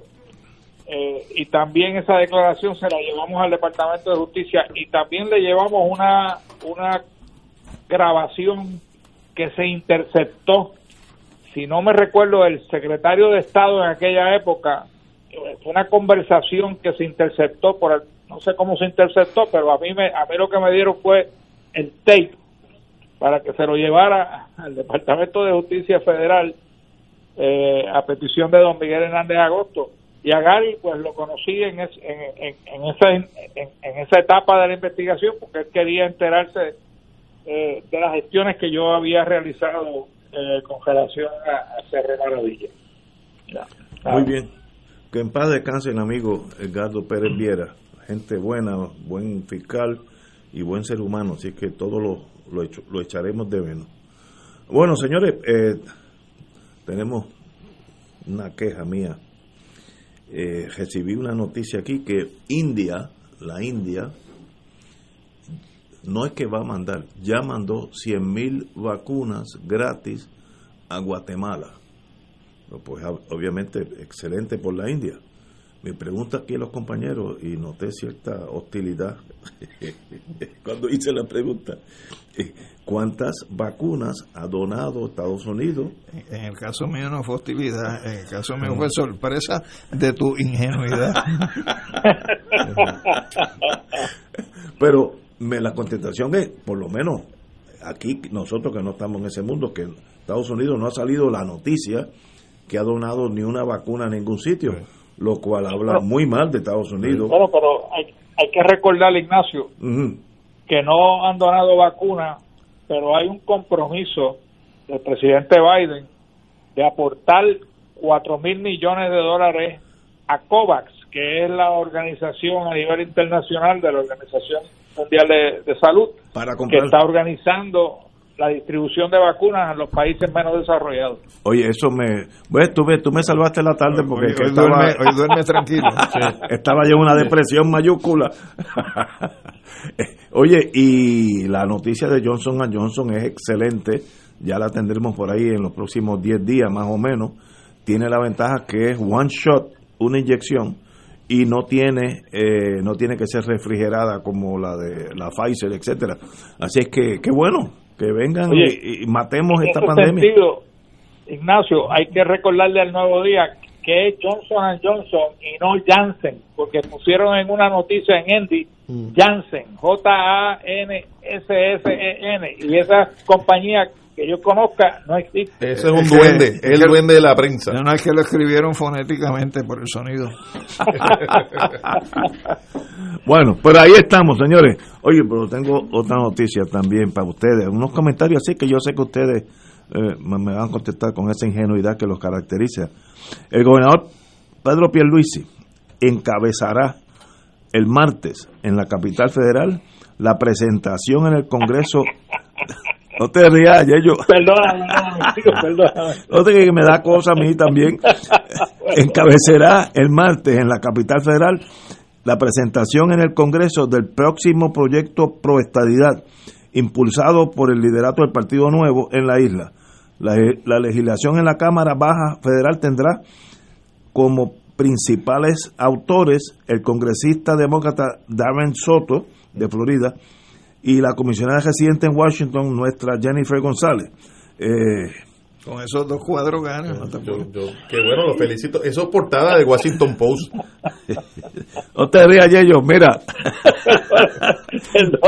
pero, pero acá, mira, eh, del mundo de la guerrilla uno aprende que la guerrilla gana porque ataca solamente cuando tiene la ventaja y por, Sun Tzu. lo dijo 500 años en el escrito, pero muchos West Pointers no aprendieron eso hasta los otros días. y en estos días, hace como 10 días, dos semanas, el senador Schumer, demócrata, amigo de Puerto Rico, nos dijo en blanco y negro, no, no es que lo insinuó, mientras ustedes no arreglen la economía de Puerto Rico ni se presenten aquí con un proyecto de estadidad, Si lo dice el demócrata, que es el, nuestros aliados naturales, y este es el presidente. Este es el portavoz del Senado, en el Senado del Partido Demócrata. De la sí, mayor- el portador del. el, pues imagínate. el equivalente al speaker de la Cámara, que es. Pelosi. Por tanto, volviendo a la queja de guerri- guerrilla, si tú sabes que el ejército ya tiene los tanques mirándote a ti todo, tú vas a salir eh, caminando hacia esos tanques. Mire, déjelo pasar, no hagan nada, porque no va a pasar, porque ya Schumer lo dijo. No, es- no es que lo insinuó, ese fue de los pocos que ha hablado claro por aquí, ni hablar de ustedes. Entonces, ¿qué, qué va a pasar cuando radiquemos eso? Nada. Pero, pero porque tú dices en plural cuando radiquemos eso. Radiquemos que, que- O sea, que- te- tú te sientes, sí, te no. sientes mensajero Eh, en con- ese esfuerzo. Sí. Y ellos, como usted estuvo con esa legislación allá por Mira. muchos años, dame tu opinión. Mira, a, a menos que, digo, y, y quizás lo están dejando para el, para el día de la erradicación, ¿no? Pero no han divulgado ni un coautor más allá de Darren Soto y la comisionada residente. Si eso es lo único que tienen, pues mira, mejor es que lo tiren al zafacón, porque se supone que la labor de la comisionada residente era buscar coauspiciadores, particularmente del Partido Republicano, que también ha dicho que tampoco lleven la estadidad para allí, lo dijo McConnell claramente, ¿no? Así que demócratas y republicanos en el Senado han dicho, para aquí no vengan. Pero ¿Y, y por qué vamos a insistir en esto? Yo, yo Eh, la es- verdad es que no lo entiendo. ¿no? no, no, yo, yo tengo una pregunta aquí a los compañeros. Eh, sabemos que este proyecto no va para ningún lado porque nos lo han dicho ya. O sea, que no es que tenemos que especular, ya lo dijeron. ¿Qué ganamos entonces con hacer este show el martes y presentarlo? Y cuando no pase nada, eso no afecta más a la credibilidad de uno. Estoy pensando en voz alta. Y que el gobernador habla él personalmente allá. No, no, que sí, no fue que, no fue que mandó un fax o un correo electrónico con el proyecto. Un Va a ir personalmente a presentarlo. Y lo, van a hacer el Día de la Ciudadanía Por Americana. supuesto, por supuesto. ¿Y qué ganamos? Ahora estoy pensando políticamente. Está hablando como PNP. en Sí, plural, sí, en ¿qué plural, ganamos? en plural. Sí, ¿qué ganan- ganamos? que ganen ustedes? No, ¿qué ganamos con hacer ese show sabiendo que la guillotina ya está elevada? Po- ¿Qué- poderle decir al electorado del Partido Nuevo Progresista aquí en Puerto Rico, mira, nosotros hicimos la gestión que les comprometimos en la campaña. Eso es todo. En los primeros no hay- no hay 100 más nada. días. Sí. Y, y, y pregunta, Ignacio, si te consultaran a ti, ¿qué tú les dirías? Queja de guerrilla. Eh, No es el momento. Si ya Schuper me dijo que me va a disparar con un cañón de 155 milímetros, yo no me voy a meter por medio porque me va a partir en dos. Espera el momento. Mira, las cosas, el Vietcong tiene esa, esa- eh, tuvo esa ventaja. Tú no tienes prisa. La estadidad puede llegar en su momento. Cada año la población latina en Estados Unidos es más grande. Ahora hay, creo que son 55 millones de hispanoparlantes. Por tanto, espera que llegue a 75, 80. Ah, que pasan 10, 15 años. Se espera si 10, 15 años en la historia de la humanidad es un segundo. Jala el Sí, gatillo la cuando... historia política de Pierluisi es una eternidad que no puede darse ese lujo. Ah, bueno, pues entonces... Y, y la realidad es que entonces le- cuando no pase nada, eso no es un pacho, como diríamos allá en el campo. No va a pasar. trató, va a decir, yo traté. Sí, seguro. Ah, bueno, lo, lo que tú estás diciendo, y puedes tener razón, que eso es para jugar aquí en, Sí, en li- claro. liga- Eso, eso que es un fequero. Sí, No, no, está jugando en las ligas triple A locales, lo Pero- entiendo. Si ese es el plan, ok, pero allá no va a pasar nada. Es más, tal vez ni lo presenten eh, para votación ni nada. Eso ¿Cuál- se- quiero preguntarte, ¿cuáles son los grandes logros que ha tenido Pierluisi en los primeros 100 días eh, de gobernación? Bueno, que ha vivido. No, no, mira, mira, comparado con el cuatrenio pasado, este es Gandhi, mano. Bueno, pero Ahora, quiero que- quiero decir, en, el- en términos de proyectos de ley, en términos de incluso de creación de No, no, gabinete, pero- pero mira. está buscando un elemento que le permita una presentación al menos para el electorado del Partido Nuevo Progresista. En el caso de Ricky, en, lo, en el tiempo que Fortuño lleva, ya él había radicado la ley 3, la ley 4, la ley 8 y la ley 26. que son las que desmantelaron todo lo que era relacionado con los derechos de los trabajadores en el sector público y privado. la ley 4, que eso fue la reforma laboral en el sector privado, la ley 8, que es la que creó el sistema del empleador único y la movilidad, la ley 26, que fue la que uniformó la reducción de los beneficios de los trabajadores del gobierno central y los de las corporaciones públicas. O sea, en, eso uno no le puede decir eh, a Ricky que no fue eh, proactivo. Pero, okay, o sea, él vino, vino como, como si fuera una máquina demoledora a implantar eh, bajo una doctrina de choque los cambios. Pero hubiéramos estado mejor que no hubieran pasado esas leyes. Pues por supuesto, ah, pero que tú preguntas que, que, que, o sea, como, o sea, que en el otro gobierno no se no se fue tan proactivo, no fue todo lo contrario, lo que pasa es que fue proactivo en el plano negativo. Muy bien, claro. Eh, tenía, una, tenía, una, circunstancia legislativa totalmente diferente. Sí, que era un, un equipo. Mira, yo creo que Puerto Rico tiene demasiado de leyes cuando Pueblo compró un supermercado en Florida, pues yo tenía que ir allá muchísimo, una vez por semana tenía que ir. Y yo compré las leyes del estado de Florida. Era la mitad de lo que es lepra, la mitad. Nosotros estamos cundidos de, de, leyes. Miren, cójanlo suave. No pasen leyes que a veces pasan la ley, se pone en lepra, que son los libros de leyes de Puerto Rico anotadas, y nunca pasa más nada. Eh, eh, eso es legislar por legislar es perder el tiempo. Eh, Lyndon Johnson, que tuvo una vida en el Senado y luego fue presidente, dijo que en toda su carrera política, inclusive presidente de Estados Unidos, su única gestión eh, para la historia fue el Medicare, Medicaid y la ley de y la ley de, de, votación. Para, para la historia en lo legal porque para la historia también fue el que subió al punto pico la movilización ah, de soldados en Vietnam. No, tuvimos, tuvimos unos pequeños problemas por Vietnam. Por eso no pudo correr de nuevo. Pues Vietnam lo mató. Él fue uno de los soldados que murió en Vietnam. Fue la carrera de Lyndon Johnson. No, no pudo bregar con Vietnam. Eh, pero, dice, en toda la carrera yo hice dos cosas importantes. La ley de votación, de este, Voting Rights Act. Voting Rights Act que, creó un nuevo Estados Unidos. Sin esa ley, ¿usted creen que Obama hubiera sido presidente de los Estados Unidos? Ni pensarlo, o sea, ni pensarlo. Así que qué bueno. Y, la, y Medicare ni hablar de eso. Yo, yo estoy un poco confundido, Ignacio, porque yo recuerdo que Ricardo Rosselló dijo que él iba a ser el último gobernador del Estado de Asociado. Eh, y, y, qué pasó? Porque ahora estamos con, otro gobernador. eliminaron el Estado Libre Asociado por, por eso. Estamos con otro gobernador en unas circunstancias muy difíciles, eh, en unas circunstancias muy difíciles, eh, en un plebiscito reciente con un resultado bastante apretado. En, un, con un Congreso que no está pensando no, no está pensando ni en lo bueno ni en lo malo, sencillamente no está pensando en Puerto Rico en medio de una pandemia, en nuestra peor crisis, eh, hace un momento estábamos hablando de, una deuda que hay que pagar que nos va a acompañar por más de 25 años, el pago de 1.150 millones de dólares, y el gobernador se monta en un avión y va a Washington a hablar de la estadidad. Bueno, pues eso estrictamente es un, un ejercicio eh, para la grada, es un ejercicio para el partido, es un ejercicio interno eh, para mantener contento a un sector del Partido Nuevo Progresista cuando no ha ocurrido nada extraordinario en relación con Puerto Rico en estos primeros 100 días. Ricardo, es para neutralizar a Larry Seyhammer. No, no, pero ustedes me están confundiendo. Recuerda que es viernes, cuando lo suave, ellos.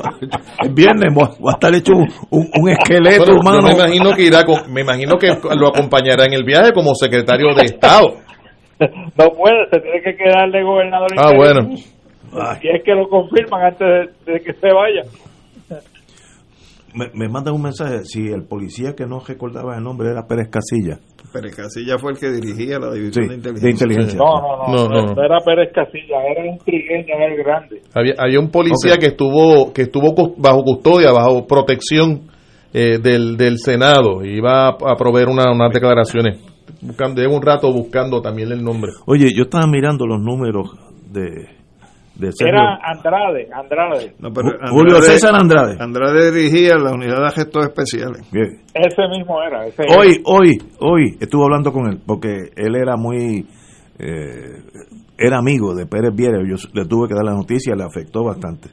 Eh, bueno, Pero que él no quería darle declaraciones a nadie y, el único que él logró que le dieran una declaración jurada fue a, a, a Quique Arrara, si no me equivoco. Ok, no, no Mira, lo mejor es pasar esa página, no, no pasar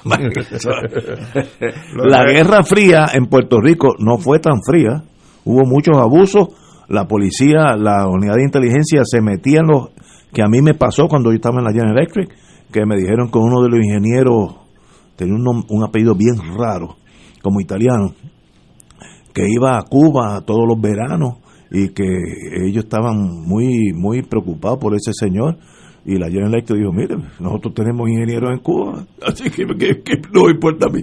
Así que eh, eso a mí me consta por ese incidente que yo lo vi, dos agentes de la unidad de inteligencia vestidos de civil, me dijeron eso en mi oficina.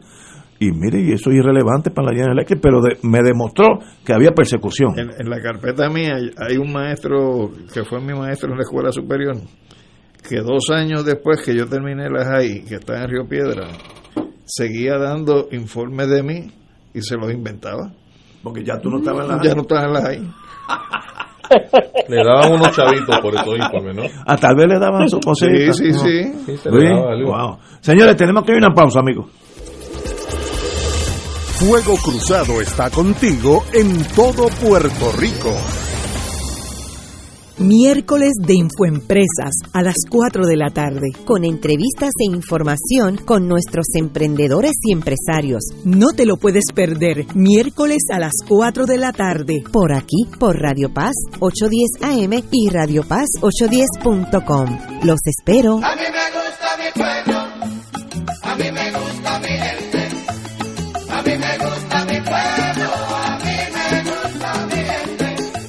Radio Paz te ofrece el mejor motivo para levantarte temprano y disfrutar el comienzo de un nuevo día de lunes a viernes con Enrique Liboy y Radio Paz en la mañana. La dosis perfecta de noticias, deportes y éxitos musicales de todos los tiempos, humor y curiosidades, calendario de actividades y tus peticiones musicales por el 787-300-4982. Conéctate con el 810 AM de lunes a viernes con Enrique Liboy y Radio Paz en la mañana. De todo un poco, con Manolo Almeida, el más ameno en tus mañanas por Radio Paz 810 AM, de martes a viernes a las 9 de la mañana. Notas positivas, salud, ambiente, negocios y entretenimiento. De todo un poco, martes a viernes por Radio Paz. ¡Estamos vivos! Este es un mensaje del sistema de alerta de emergencia. El jueves 11 de marzo, las emisoras de radio, televisión y sistemas de cable y satélite de Puerto Rico estarán participando en el simulacro de alerta Tsunami Caribe Wave 2021. Si usted escucha la señal de alerta o sirenas ese día alrededor de las 10 de la mañana, no olvide que se trata de una prueba. Recuerde, el sistema de alerta de emergencia es su fuente oficial de información cuando surgen posibles situaciones de peligro para la población. Y ahora continúa Fuego Cruzado.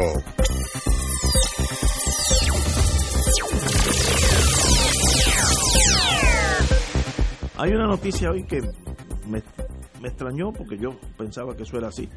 Eh, la policía interesa una nueva legislación para que el ingreso a la policía sea a los 18 años, no sé a qué edad será ahora, será 20, 21 eh, la edad eh, bueno, pero que a, los 18 sigue siendo menor de edad. Muy bien, pero si tú puedes a los 18 meterte a la infantería marina y tirar bombas en, Siria. En Estados Unidos, mayoría de casi todos los lugares. pero no puedes comprar cigarrillos. Exactamente. Ni, ni tomarte una cerveza. Tampoco. Puedes votar, puedes ir al ejército, pero no puedes, tomar tu, no puedes fumar tu cigarrillo. Puedes ir preso. Puedes ir preso con los adultos. Con los adultos. pero que más, si puedes, si tienes la capacidad física de ser un soldado, ¿cuál es el problema de ser de ser eh, policía? Pues? Eh, de hecho, yo no sé si en el Código Civil nuevo se bajó la edad a los 18. No, yo entiendo que no, que no Pero, pero me imagino que eso se resuelve tan sencillo como poner que la mayoría de edad en Puerto Rico es 18 años. O una ley específica que para policía la, la edad es 18, los que para entrar a la academia. Pero es que hay, una inconsistencia, realmente hay una inconsistencia muy grande. Me da la impresión que la policía está tratando de reclutar más y más gente, porque se han ido un montón, ¿no? Este, y yo no veo problema. Si usted puede ser infantero de marina, también por ser Pero policía. pienso que por donde puede venir el, el asunto es por la cuestión de la mayoría de edad. Sí, mayoría de edad. Pero se cambia eso. eh, Por eso yo te digo que, que eso es tan sencillo como una enmienda al Código Civil. De hecho, cuando Rosselló fue gobernador, se, Se puso bajó. a 18 y Sí. después vinieron los populares y la subieron a 21. y, y no formará parte de los acuerdos que hay en el proceso del caso federal de reforma de la policía, en términos de la profe- profesionalización de la policía, de que vayan a tomar un grado asociado o un bachillerato, en cuyo caso serían, digamos, reclutas de policía cuando comienzan, pero no van a ser policías en la calle hasta que terminen esos estudios, que probablemente sea a los 20 o 21 años. Ah, bueno, eh, otro tema. La reunión con Sailhammer se tiene que dar. A veces uno tiene que ser psicólogo, tener una, una caneca de coñac cerca, porque salen unas noticias que son casi incomprensibles. El repepero que se ha formado por decir una verdad. Pues si hubiera dicho que, que el mundo es plano, pues bueno, pues hay que cuestionar este maestro, no. Lo que dijo Seyhammer es que mientras Puerto Rico esté en quiebra, con una economía subdesarrollada, eh, un- una deuda que no la brinca un chivo, la posibilidad de estadidad es menos. Lo mismo que han dicho en Estados Unidos. No, de los Schumer, eso mismo. Eh, Es más, Es que Schumer yo fue creo- más, creo- más drástico. Seijamen entiende inglés. Yo creo que él entendió lo que, cuál es el mensaje que hay allá y lo, se lo dijo en español a una persona. Y de hecho fue en el contexto de una entrevista. No, no era que estaba dando un discurso ni tratando de convencer a nadie. Le preguntaron y fue honesto en la respuesta y ahí tiene la consecuencia de su honestidad. Pero entonces, yo brinco de trinchera. ¿Qué le pasa por la mente a esos representantes del PNP que por poco lo, excomulgan? Ahí tú no estás cambiando de trinchera, ahí te metiste en lo que llaman el no man's land. Está la bala joca de, de ambos bandos. Eh, Mira, eh, han formado algo que... Eso es todo, Ignacio. Ellos tienen una un, un rol en la confirmación del secretario de Estado Sí. y obviamente quieren de alguna manera proyectar que ellos son importantes en ese rol y hay que y hay que tener a, a Seyhammer bajo control. Pero aunque se diga algo que es absurdo, lo que dijo Seyhammer, ¿hace sentido o no hace sentido? Tiene toda la razón. Y entonces, y estos no maestros, solamente lo ha dicho Seyhammer, lo ha dicho Marco Rubio, lo ha dicho el senador Scott, lo, ha lo han dicho todos los legisladores que han venido a Puerto Rico y han visto la relación la, la relación de deuda que tiene Puerto Rico con relación Pero- a lo que estamos pasando. bueno, Schumer lo dijo en esas mismas palabras, pero así de pequeños son algunos de esta gente, yo no los conozco ni, ni, ni me interesa en mi vida, pero Yes, y no le hacen daño, no le hacen daño al Partido Nuevo. Vamos a pensar ahora Yes, militarmente, no le hace daño a tu propio partido, tú formar un pero Eso es una pregunta retórica. Ok. hoy no ha sido hoy no ha sido fácil Oye, para mí, man. Y, y lo que y lo que se dice en la y lo que se dice en la prensa de la, esa primera reunión que tuvo con el Senado está pendiente de la de la Cámara. Básicamente él fue a decir ahí yo soy estadista. Pero pues eso lo sabía todo el mundo. Eh, y eso eh, eso qué cambio hace, es decir, afirmarle a los a los miembros del Senado que es estadista. Y la parte interesante es que con eso quedaron satisfechos. Mira, Ignacio, No. Larry Seilhammer es uno de los legisladores del PNP más serios que ha pasado por Estoy esta legislatura. ¿Ah? Sí, sí, sí. Y no compara con ninguno de los que está ahí ahora mismo. Estoy de acuerdo 100%. Yo, él, él ha estado uno o dos veces en este programa. Impresiona a uno como una persona seria, muy responsable, muy calmado en sus palabras. Excelente ser humano, eh, ingeniero de profesión. Y, y sencillamente le salen con esta cosa tribal de, de, de, de tribu, Tutsis versus Hutus, dentro del mismo partido, que eso es donde, donde yo me pierdo, ¿no? Pero. ah, eh. Saca la brújula de Boy Scout. El handbook. bueno, eh, para que vean lo que son los intereses nacionales y la seguridad nacional, Biden ya ordenó un ataque de la Fuerza Aérea Norteamericana a Siria, Eastern Syria, a Si- Siria del Este, donde, donde Siria toca Irak. Eh, bombardearon varios edificios porque, según el Pentágono, allí había eh, milicias de que, que le respondían a Irán o le responden. Eh, y sencillamente eh, habían enviado unos ataques de cohetes a los americanos, American personnel en Irak. Entonces, pues, este le tocó muy poco usar la mano fuerte del presidente Biden. Pues, si fuera de, de Trump, pues yo lo entendía. Pero, pero en el escrito que le hacen Foreign Affairs de marzo a abril del año pasado, donde él expresa lo que va a ser su política exterior, no hay diferencia en términos de de la, la Interés posición- nacional. No, no, no, es la misma. En términos de que ellos están dispuestos a ir, a- él está dispuesto a ir a donde tenga que ir, eh, desde el punto de vista de los intereses de los Estados Unidos. Y la realidad es que hoy el desplazamiento de tropas que se está dando, que quedaban de Estados Unidos en Irak, a donde se están desplazando es a la parte nororiental de lo que es Siria, que es donde están Estados Unidos estableciendo los nuevos enclaves, porque es un área que es muy rica en petróleo, Ignacio, Sí, sí, tampoco eso es de gratis. Y, y, o sea, lo que lo que está pla- planteándose es que ellos, no, Estados Unidos no va a permitir que en esa zona eh, milicias que son afines como aliadas del gobierno sirio puedan tener operación allí, porque eso va a ser en adelante en clave estadounidense. Y bombardearon el área. Un bombardeo no es otra cosa un acto de guerra. Eh, y en Estados Unidos hay una, una tradición contraria a la Constitución de que estos actos de guerra eh, se hacen por iniciativa del Poder Ejecutivo sin ningún tipo de consulta al Poder le- eh, eh, Legislativo y son prácticamente declaraciones de guerra. Y ciertamente, pues, la- el Poder Legislativo, el Congreso de los Estados Unidos, poco o nada ha dicho sobre declarar una guerra en la región, pero basta con que el presidente mueva tropas, bombardee, eh, ordene la presencia de, de efectivos militares en la región, eh, en la misma región allí, que se queden allí, eh, sin la intervención de la legislatura de los Estados Unidos.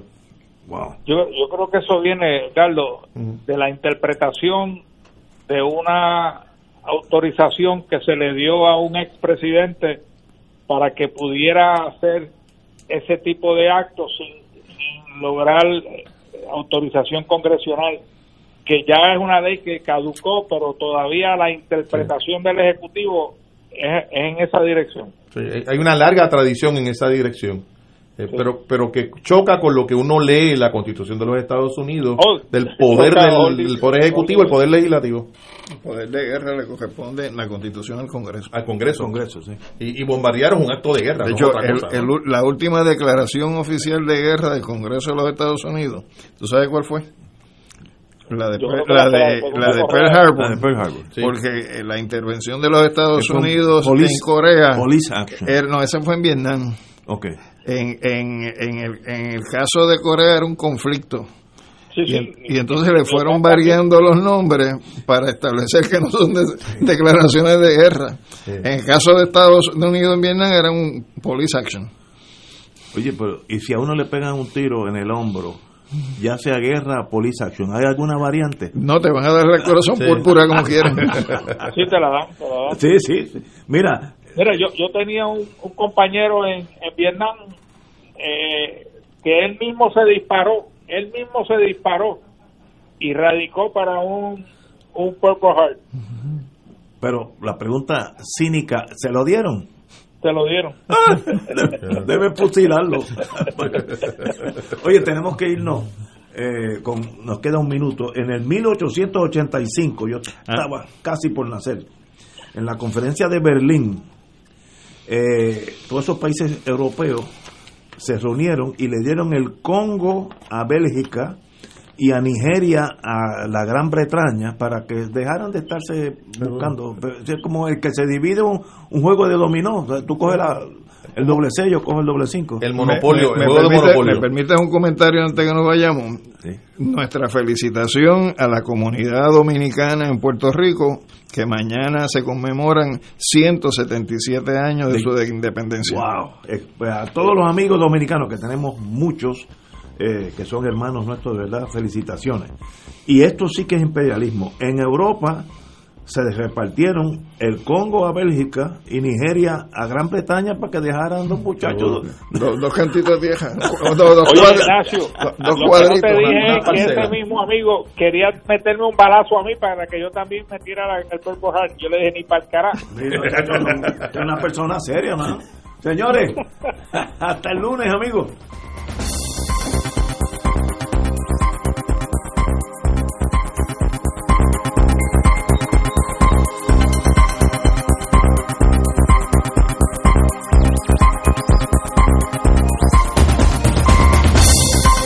Esta emisora y sus anunciantes no se solidarizan necesariamente con las expresiones vertidas en el programa que acaban de escuchar.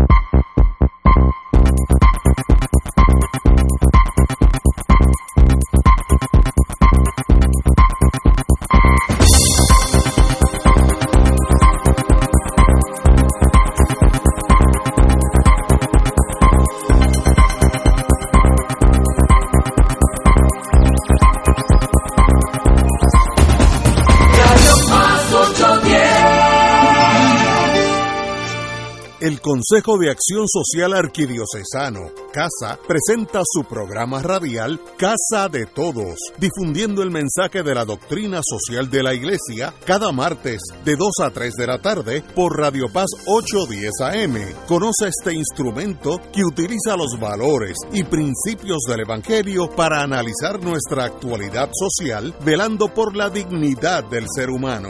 Casa de Todos, martes de 2 a 3 de la tarde por Radio Paz 810 AM. Has venido a la orilla.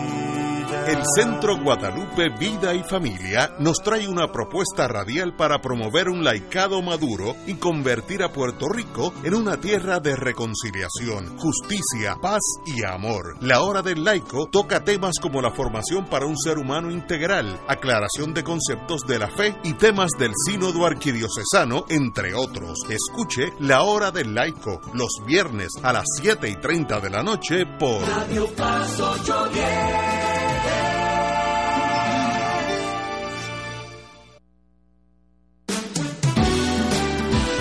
Radio Paz 810. Radio Paz 810 WKBM San Juan cree en tu talento y en tu capacidad. Por eso tú sigues en sintonía con la estación donde ser mejor es posible. Radio Paz 810. Reza del rosario con devoción y la paz alcanzamos para el corazón. Por eso contemplemos la vida de Jesús, desde su bautismo nos irradia con su luz.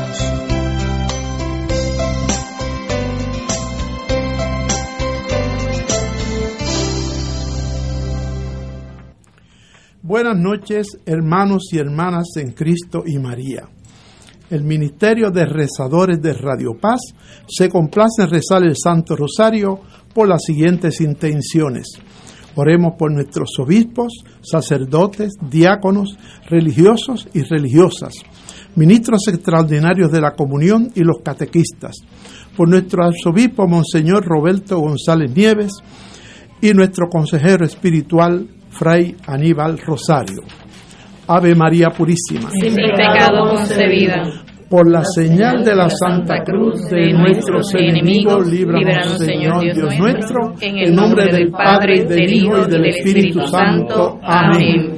Señor mío Jesucristo, Dios y hombre verdadero, Creador, Padre y Redentor mío, por ser tú quien eres y porque te amo sobre todas las cosas, a mí me pesa haberte ofendido y propongo firmemente nunca más pecar, confesarme, cumplir la penitencia que me fuera impuesta y apartarme de todas las ocasiones de ofenderte. Ofrezco mi vida, obras y trabajos en satisfacción de todos mis pecados. Confío en tu bondad y misericordia infinita. Me perdonarás por los méritos de tu preciosísima sangre, pasión y muerte y me darás gracias para enmendarme y para perseverar en tu santo servicio hasta el fin de mi vida. Amén. Ofrecimiento. Virgen Santísima, purifica mis labios y mi corazón para rezar devotamente este rosario, el que humildemente te ofrezco en satisfacción de mis pecados, por la exaltación de la fe católica y la paz y concordia entre las naciones, por la conversión de los pecadores, el sufragio de las almas del purgatorio y los demás fines de nuestra Santa Madre Iglesia, así, sea. Los misterios que vamos a contemplar son los misterios dolorosos. Primer misterio, la oración y agonía de Jesús en el huerto de Getsemaní. Padre nuestro que estás en el cielo, santificado sea tu nombre. Venga a nosotros tu reino. Hágase tu voluntad en la tierra como en el cielo. Danos hoy nuestro pan de cada día.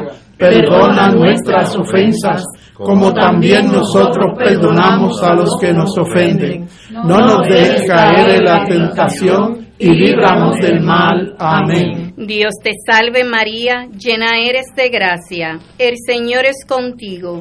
Bendita tú eres entre todas las mujeres y bendito es el fruto de tu vientre Jesús. Santa María, Madre de Dios, ruega por nosotros pecadores, ahora y en la hora de nuestra muerte. Amén. Dios te salve María, llena eres de gracia. El Señor es contigo. Bendita tú eres entre todas las mujeres y bendito es el fruto de tu vientre, Jesús. Santa María, Madre de Dios, ruega por nosotros pecadores, ahora y en la hora de nuestra muerte. Amén. Dios te salve María, llena eres de gracia.